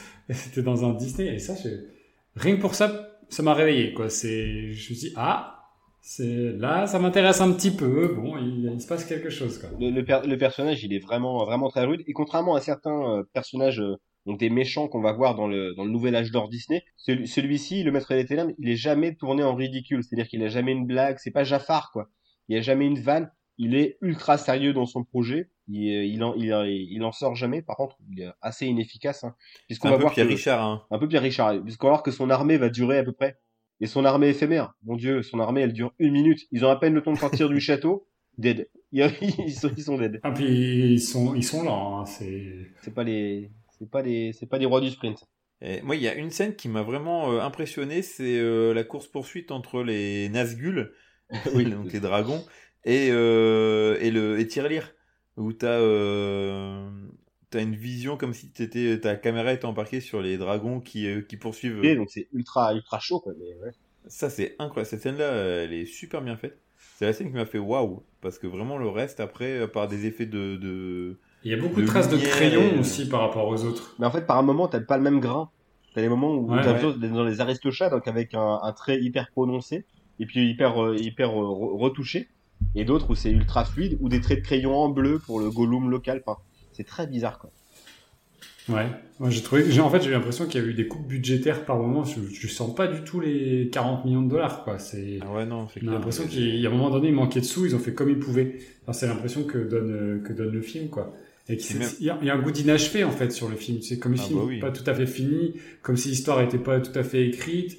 Il y a, il y a énormément de potentiel, mais comme si, bah, alors, du coup, quand tu dis qu'il y a eu des coupes, je pense qu'ils ont pas pu aller au bout du concept, justement, et que le film aurait dû être encore plus, encore plus sombre, quoi, encore plus adulte. Surtout Et, que, euh, enfin, en termes de scénario, c'est comme tu disais, Pierre, ça a été quand même euh, pompé d'un, Adapté. d'une- adapté d'une saga de, adapté d'une saga de littéraire. Alors attention, il y a quand même c'est- C'est matière. une saga à- littéraire qui est sortie bien après Le Seigneur des Anneaux, donc euh, les similitudes Ouais, elles sont peut-être. pas anodines. hein. Mais bon, ils avaient quand même matière, enfin, tu vois, en ayant une saga euh, littéraire, ils avaient quand même matière à, pouvoir développer un scénario un peu plus consistant, quoi. Même l'écriture du de Taram, euh, tu le vois, le premier truc qu'il fait, il explique dix fois qu'il veut être euh, un héros qui sait se battre et tout ça. Euh, il, sait dire que ça.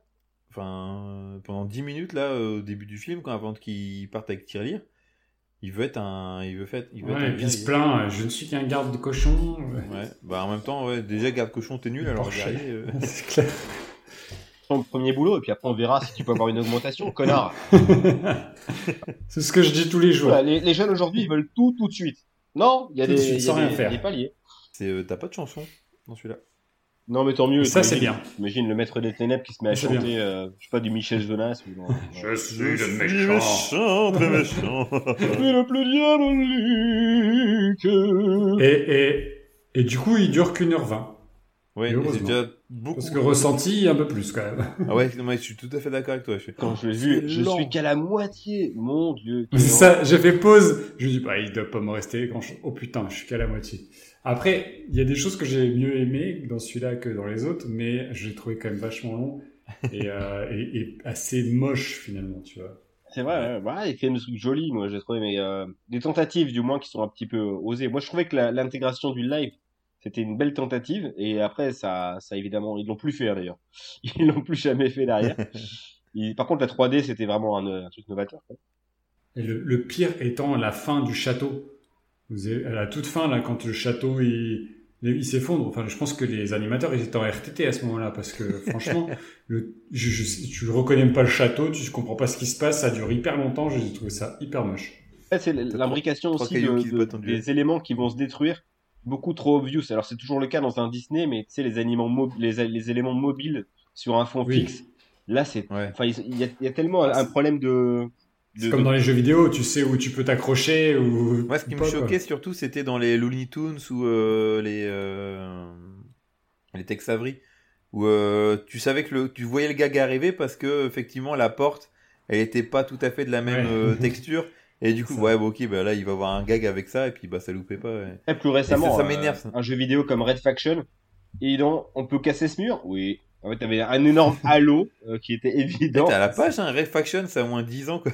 ça, ça, ça a même 20 ans, Red Faction. C'est 2003, je crois.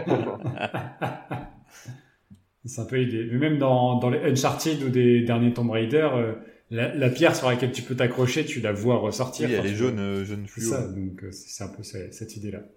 Voilà, j'ai pas plus à dire sur euh, Taram et Chaudron Magique. Non. Bah, T'as pas dit grand chose et je pense que ça reflète bien ton état d'esprit sur euh, toute cette euh, période Disney. tout- oui, toutes euh, ces deux dernières semaines. Est-ce le moment de les départager? Oui, Eh ben, on y va. Let's get ready to rumble! Bon, les gars, on va les départager. euh, D'abord par le, par le scénario. Bah, en fait, il y en a un. euh, pour faire le scénario, c'est Le Seigneur des Anneaux. En version euh, ébauche. Il y en a un, il n'y a pas de scénario. et après, il y en a un, c'est Pinocchio. Et, euh, Et c'est là où tu as quand même plus ou moins un scénario, en fait. Le problème, c'est ça qui est difficile de, de, de partager. Scénario, c'est quand même tiré de contes ou de d'un livre. Toujours adapté de quelque chose, mais c'est un Ouais. scénario, c'est comme s'ils faisaient un scénario original. Ils ont une base, mais ils s'en éloignent toujours beaucoup, Disney. Mais moi, je partirais quand même sur Pinocchio, hein, parce que c'est le seul qui qui a une histoire où les personnages sont quand même développés. euh, de... Ouais, même s'ils sont développés de Les manière personnages bizarre, ont des fonctions, il n'y en a pas qu'un, euh, comme euh, tu vois, euh, Gurky, euh, qui est c'est le seul personnage qui évolue dans le film, euh, dans Taram. Donc, euh, non, pour moi, ça sera Pinocchio. Ouais, mais en même temps, tu vois, je, je suis moins d'accord. C'est autant euh, Pinocchio est assez une descente aux enfers, mais assez linéaire et un peu binaire que euh, la galerie de personnages qui est développée dans Alice au pays des merveilles est quand même plutôt bien écrite. Et euh, même si le personnage principal n'évolue pas forcément, euh, il faut aller de sortir euh, tous ces. Et puis il y a un, gros travail d'adaptation pour justement réduire le volume de personnages hyper important du, du bouquin pour aller te sélectionner certains personnages et, et en, en quelques minutes à l'écran, ben, te faire comprendre euh, leur folie et, euh, et, et, et, te faire rentrer dans leur univers complètement dingue et notamment euh, bah, je pense au Chapelier, au Lapin de Mars ou au Cheshire Cat qui lui admet lui-même être fou. C'est le seul d'ailleurs qui l'admet. Ouais.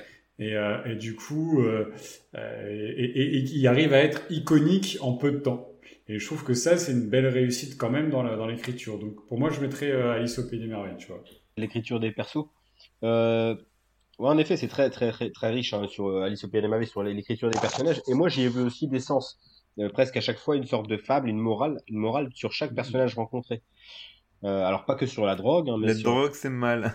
C'est ça. pas que ça. Vous mais voyez il y a, voilà, en effet, euh, enfin, pas, pas, pas se fier aux, aux louanges que peut vous faire quelqu'un.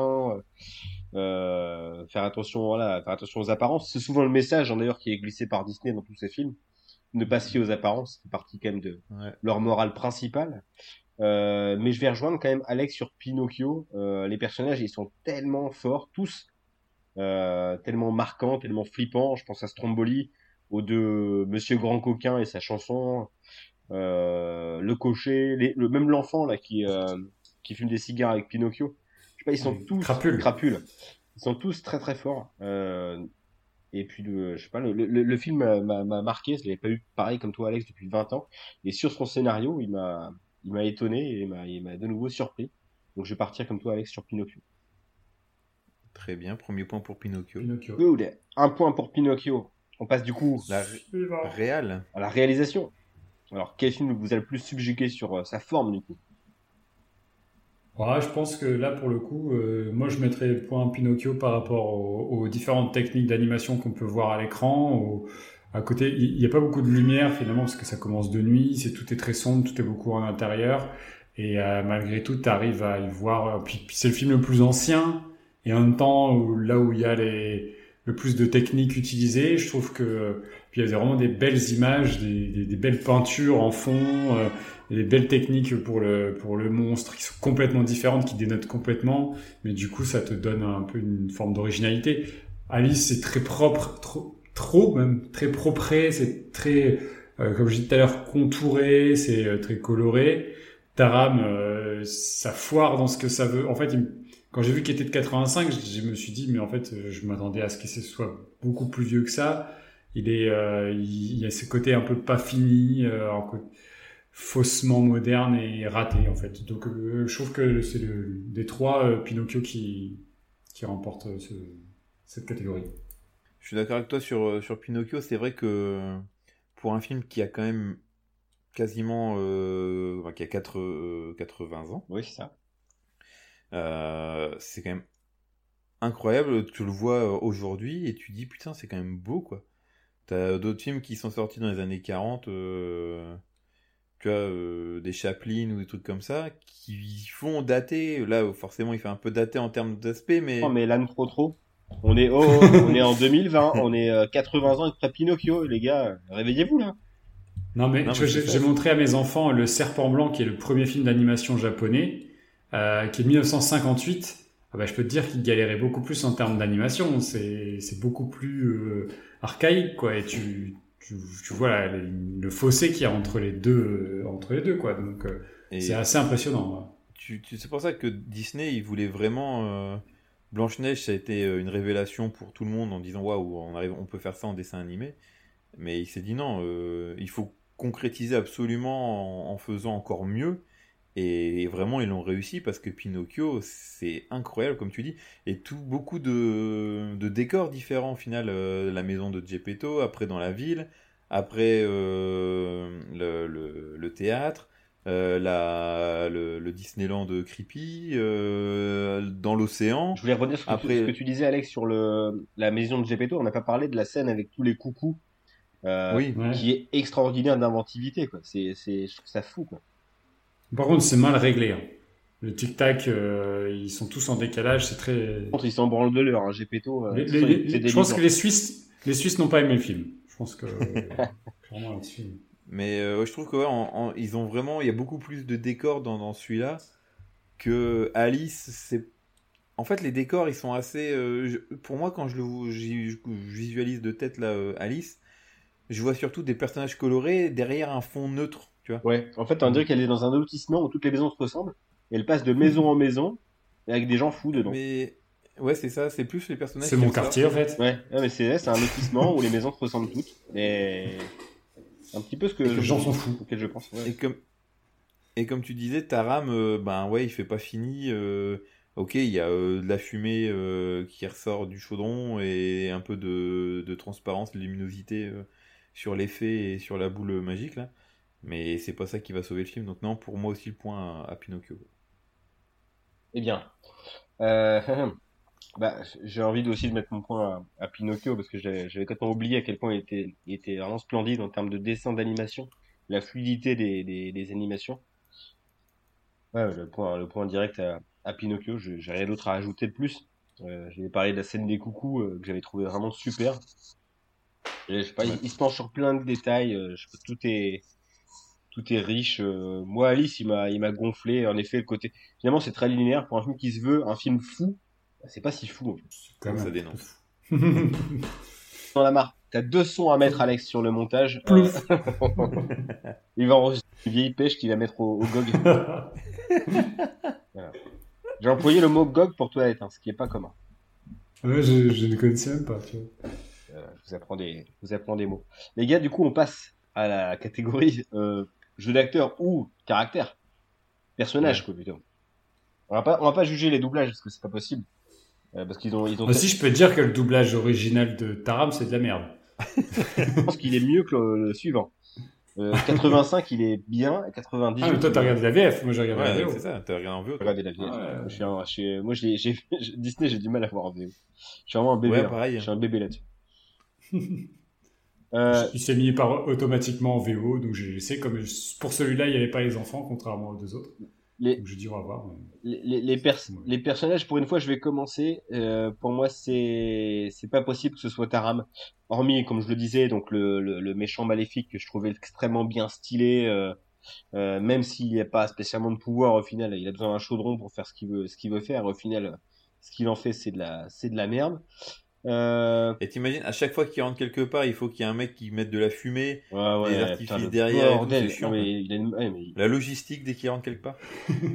pote avec un mec qui bosse le week-end à Macumba. Euh, Daniel, je fais une apparition à 17h. Est-ce que tu peux ramener ta machine à fumer? L'organisation à chaque fois, c'est un enfer. Putain, il y avait quoi d'autre Attends, il y avait Alice au pénurie.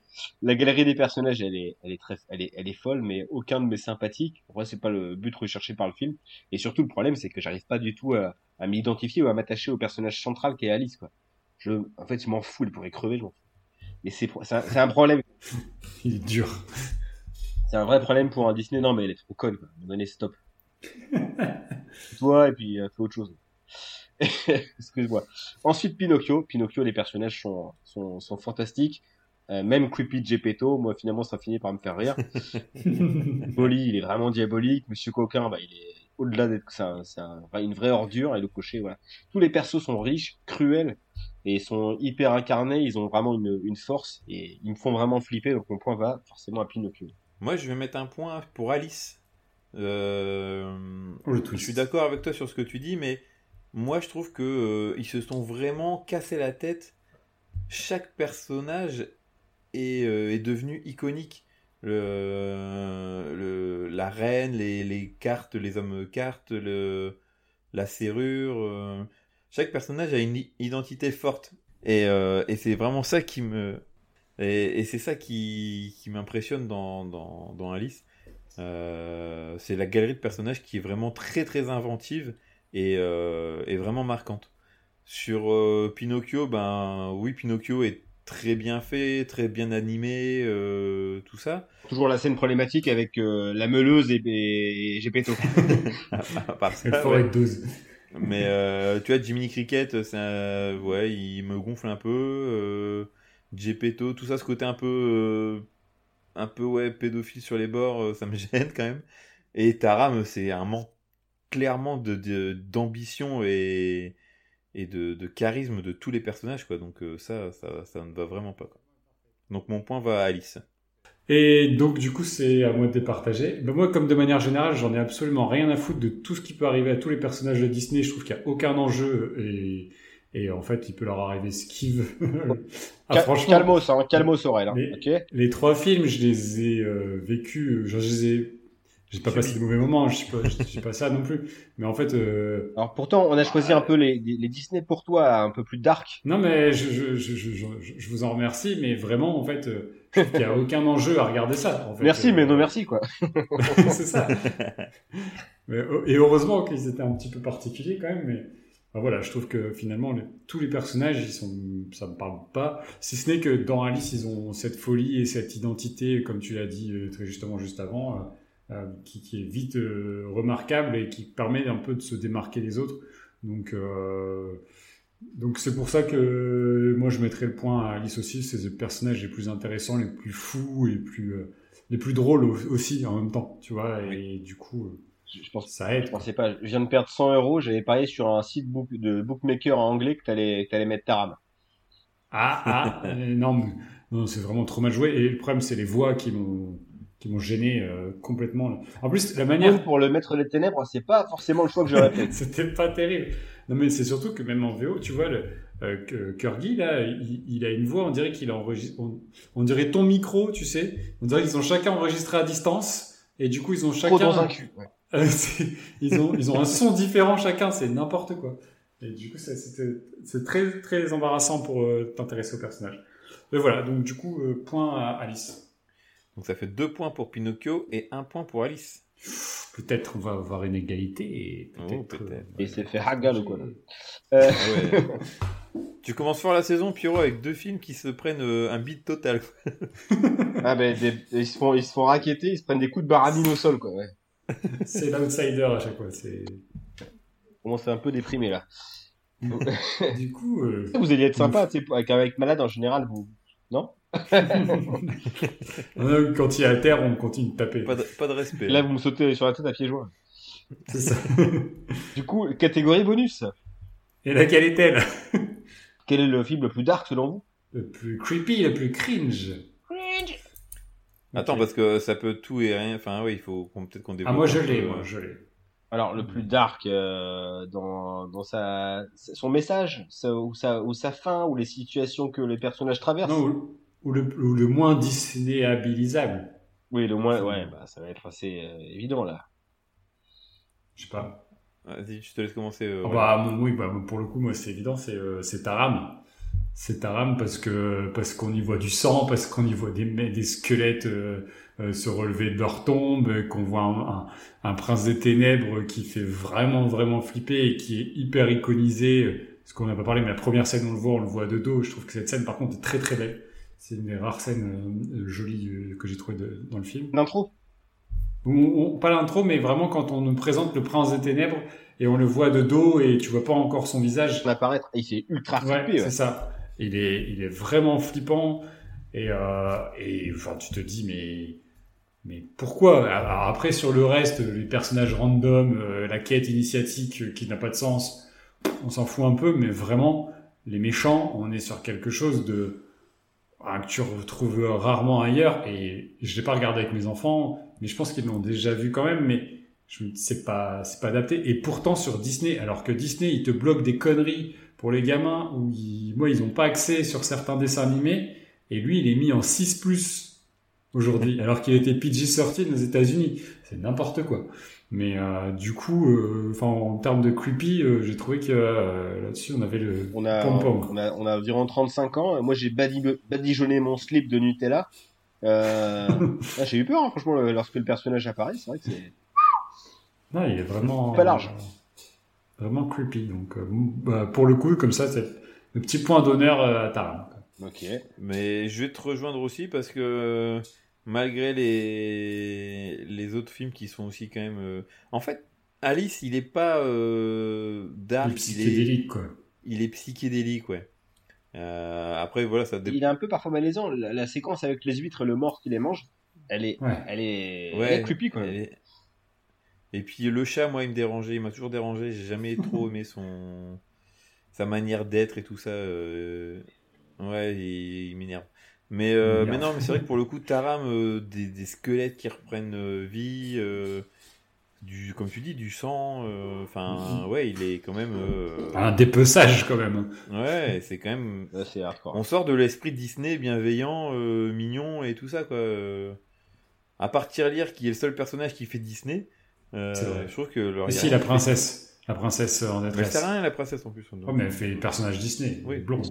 D'ailleurs, tu remarqueras que c'est même pas une. de- Tu vois, t'as les autres princesses, t'as Cendrillon, Blanche-Neige, euh, Pocahontas. Euh, elle, déjà, euh, elle est, elle est sortie du lot, quoi. On, on sait pas qui. Il n'y a, pas- il y a pas eu de Barbie euh, princesse Ah non, ouais. Taram, jour magie. On connaît même pas, j'ai oublié son nom. Bah ouais, c'est ça. La princesse de Taram.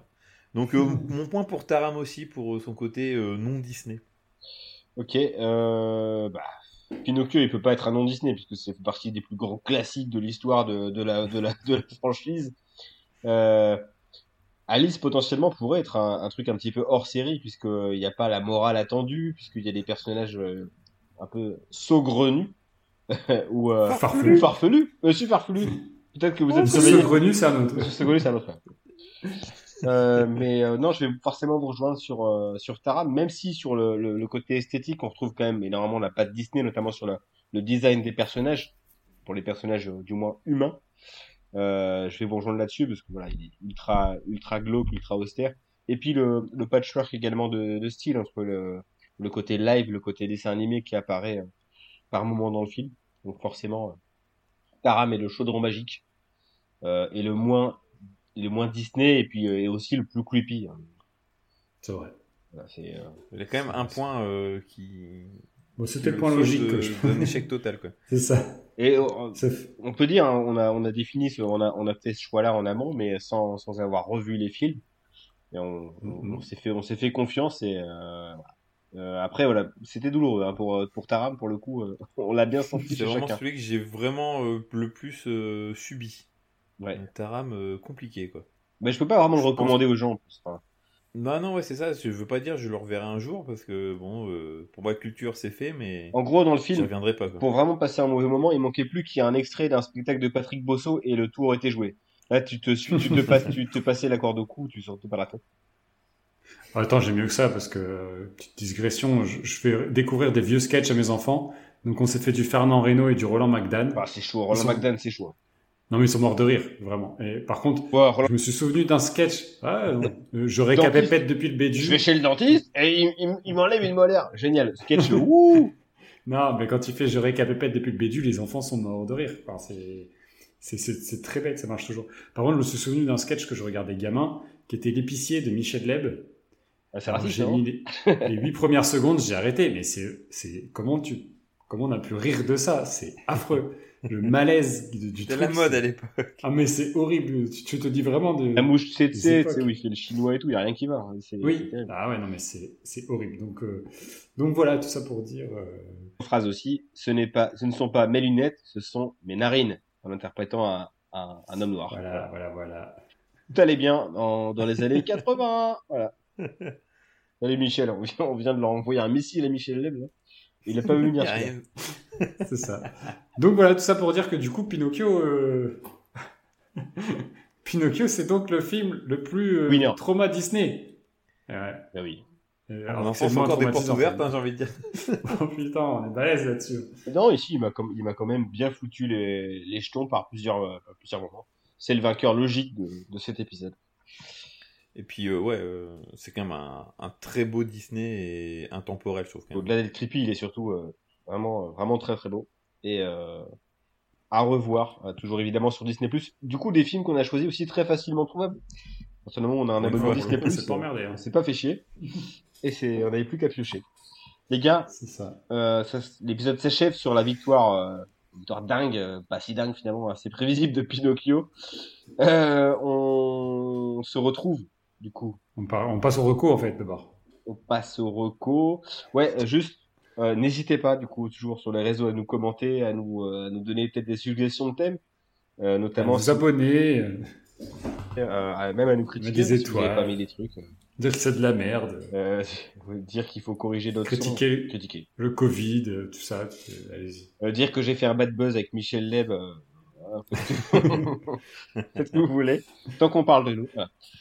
Euh, les gars, on passe au reco?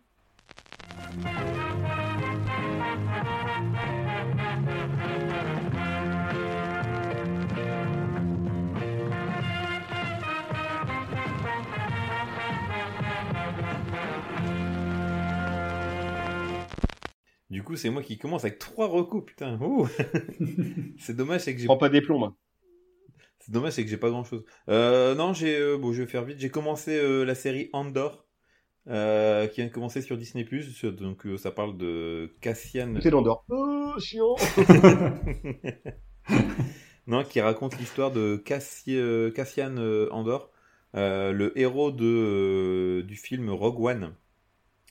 Euh, le film Rogue One qui. euh, Qui était déjà, qui se passait déjà entre euh, minuit 45 et minuit 47 dans l'épisode 4 euh, de Star Oh, Wars. oh, oh, euh, Aurélien, ce serait pas du sarcasme? Ouais, Oh, jamais. Non, c'était un très bon euh, Star Wars hors euh, saga euh, Skywalker. Euh, c'est le truc où tout le monde aimé. crève. Ouais, c'est ça, déjà, ouais, c'est fin forte où euh, tout le monde. euh, bon, gros spoil. Spoiler mais, euh, À la fin, tout le monde. En fait, le but, c'est euh, c'est un casse pour euh, comment, comment ils ont récupéré les plans de l'étoile noire euh, pour les donner à la princesse Leia. Euh, donc, ça, c'était le film. Et donc là, on, on arrive sur la, la jeunesse et euh, l'histoire de, ce gars, Cassian, qui vit euh, dans des planètes qu'on ne connaît pas forcément l'univers Star Wars. T'as pas du tout de Stormtrooper pour l'instant, de ce que j'ai vu. Euh, t'as pas de sabre laser, t'as pas de Jedi. C'est vraiment une histoire très humaine sur un mec euh, qui commence, juste pour résumer, c'est donc Cassian qui va sur une planète pour essayer d'avoir des infos sur quelque chose. Et hum, pas de bol, il bute euh, deux gardes d'une une sorte de milice euh, slash euh, grosse corporation. Et euh, du coup, il comprend qu'il a fait une connerie, il va devoir se barrer et éviter euh, d'être euh, retrouvé. Et, euh, voilà. Et en fait, l'univers est vraiment euh, poisseux. C'est complètement différent de ce que Disney euh, a proposé sur Star Wars. Et du coup, euh, je suis intrigué. Donc, euh, pour l'instant, les deux premiers épisodes m'ont quand même plutôt chauffé. On va voir si euh, J'ai pas entendu quand t'as dit le truc. Andor, A-N-D-O-R. D'accord. Et euh, Ce ben, gars, il fait une, une vanne sur le nom, mais il a déjà oublié le nom. en tout cas, en fait, j'ai Alzheimer, j'ai pas le Covid. Mauvais diagnostic, monsieur le docteur. En fait, c'est déjà beaucoup mieux que le livre de Boba Fett, euh, rien qu'en termes de réel et tout ça, c'est beaucoup plus posé. Enfin, fait, pour, pour moi, c'est trois feuilles de PQ euh, marron. c'est de la merdasse. Mais absolue, quoi. Il y a, il y a rien à sauver. Là, euh, là, c'est c'est quand même plutôt pas mal. Euh, donc voilà, première reco, deuxième reco. Euh, bah, ce que je disais, c'est tout à l'heure, j'en parlais en off. C'est un podcast s'appelle Dans l'atelier et c'est euh, un mec qui interviewe des, des dessinateurs de bande dessinée, dont euh, le, là, euh, Keck. Euh, t'as Arthur de, de Pince, t'as Boulet, t'as euh, oh, t'as- t'as Mathieu Sapin. Euh, donc Il n'y a, voilà, y a pas Thierry, il n'y a pas euh, Raoul Covin, il n'y a pas tout ça. Non, il n'y a pas Thierry. C'est dommage parce que Thierry, Thierry, pour moi, c'est ah, l'un des, des meilleurs. quoi. C'est notre, notre enfant. Frédéric Taillet Non, non, Thierry. non, les, les, les glaces, Je Thierry. sais pas qui c'est. Il y avait un truc. Et au foot. C'était un, un super dessinateur qui faisait la, la valise à cartoon dans Spirou, Il continue hein, sur dans Fouille glaciale. euh, il fait trois pages à chaque fois dans. Ah, j'adore. Il m'a toujours fait beaucoup rire. Mais toujours drôle, des dessins très, euh, très basiques et toujours un peu de l'absurde. euh, C'est Ouais. très drôle. Euh, donc voilà, deuxième reco, donc dans l'atelier, un podcast disponible sur toutes les plateformes. Et troisième reco, euh, Le Mans, pédale le Mans, c'est bien. une pédale de guitare, euh, la Pitchfork, euh, qui permet de faire des sons euh, basses euh, ou des sons plus graves. Et je m'amuse avec ça en ce moment. Voilà. T'étais vraiment à court là. oh, putain. Pas terrible, terrible. Voilà, c'est tout pour moi pour. euh, Euh, je vais d'abord laisser démarrer Aurel. On peut faire ça? T'auras sans doute plus de contenu. Oh non, tu sais, moi, euh, en même temps, en ce moment, je suis dans un mood de cinéma d'action. Je pense que depuis le dernier épisode, j'ai j'ai envie de m'y replonger. Donc, j'ai refait des. Comme je suis en train de lire en même temps un bouquin sur Jean-Claude Van Damme, euh, j'ai revu euh, notamment euh, euh, Mort subite, qui, qui est sur Netflix, qui, qui, qui est donc euh, Die Hard euh, dans un stade de hockey. Mais euh, voilà, c'est très, c'est très rigolo, mais ce sera pas Marocco. Mais du coup, enfin, en arrivant sur sur sur sur Van Damme, on- je suis arrivé sur les réalisateurs qui ont bossé avec lui, notamment Choi Ark, euh, qui a bossé avec lui sur euh, Double Team et euh, et sur euh, Piège à Hong Kong, et euh, ce qui a permis surtout à Choi Ark de se faire un peu un peu la main sur développer de nouvelles techniques pour arriver à un film que j'ai vu donc il y a pas longtemps. Donc, un film que j'ai vu il y a pas longtemps et que je voulais voir depuis un moment euh, parce que euh, bah, euh, notamment Karim Debache en a très bien parlé. C'est Time and Tide euh, qui, qui, qui est film hongkongais sorti en 2000, euh, qui est un film d'action hongkongais qui se passe euh, à Hong à Hong Kong. euh, Avec des Hongkongais. commence comme putain de chat qui commence comme les affranchis à Hong Kong. ça m'a fait un peu penser à ça où tu vois un, un, un, un, un jeune qui veut se lancer dans, dans les dans les dans les méfaits euh, euh, avec des, des petites frappes hongkongaises et qui est un peu long à démarrer hein, quand même et qui dans sa deuxième partie est un film d'action complètement fou euh, qui se passe dans justement les, les grandes barres d'immeubles euh, hongkongais et euh, qui, qui a des plans euh, complètement dingos euh, avec euh, les, les caméras qui suivent les personnages même quand ils plongent etc enfin il y a des expérimentations de dingue. Et euh, Choi Ark c'est un réalisateur que, que j'ai envie de pas mal découvrir. J'avais vu Détective D euh, qui, qui est aussi un film complètement incroyable qui est une grande fresque grande fresque fantastico-historique euh, assez assez folle. Et euh, voilà ça faisait longtemps que je voulais voir euh, Time and Tide que j'avais en Blu-ray euh, grâce à Carlotta avec une petite apparition de Karim Debache euh, également en bonus qui nous parle euh, du film. Et euh, bah, c'est assez rafraîchissant de voir euh, toutes ces expérimentations un peu folles du cinéma asiatique.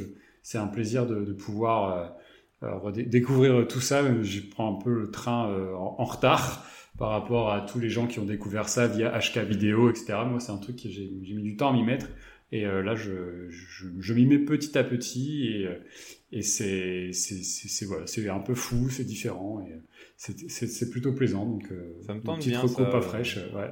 Je pourrais te passer le, le film sans problème. Très Time bien. and Tide de Choi Ark ou Tsui Ark pour ceux qui savent pas l'écrire.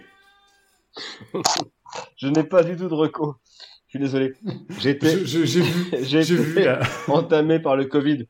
Comment j'ai une reco, un truc à tout jamais, puisqu'il y a une Coupe du Monde qui va arriver. On la regarde, on la regarde pas, c'est selon notre, notre conscience. C'est la biographie d'Aimé Jacquet, un homme plein de valeurs, qui a remporté la première étoile pour l'équipe de France. Bon, la bio est pas de première jeunesse, puisqu'il date de 98, évidemment.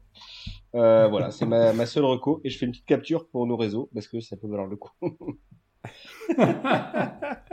Aimé Jacquet, Ma vie pour une étoile.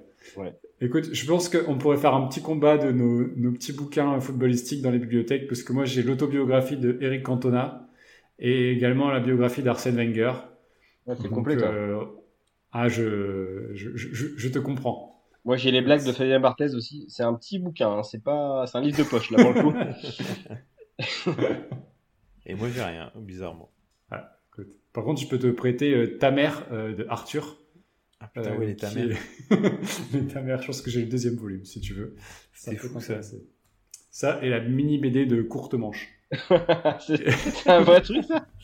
oui, oui, oui, c'est un, un petit format comme ça qui doit faire 10 sur 7 avec euh, courte manche. euh, qui- je, vous- je, vous- je vous montrerai ça. Et Roland McDan, courte manche. Ah, on est dans- on est vraiment dans l'actu, là. Ah, là, on a, Écoutez, vous avez voulu parler de Disney, euh, c'est- on a ouvert la cage aux oiseaux, là. vous fait rêver là. les gars, l'épisode douloureux, en tout cas, pour, pour, euh, particulièrement pour Aurélien, s'achève. J'ai- Je me suis plutôt tenu. je trouve. Ouais, ça va. T'aurais pu être plus agressif. trois scuds au début, puis après, euh, Ouais. tu t'es calmé. Non, non, Et je, un- je suis rentré dans le, dans le jeu et. Et donc c'est la fin de cet épisode un peu particulier parce que là on a alors, du coup repris la vieille technique, donc le son sera peut-être un peu moins bon, on s'en excuse. On reviendra très vite en, en live avec évidemment euh, un nouveau thème, trois nouveaux films et les trois mecs pour vous en parler. Les trois mêmes mecs pour vous en parler. Putain euh, mon nez là. Allez, soigne Salut, Allez. bonne soirée. Ciao. Ciao, bye.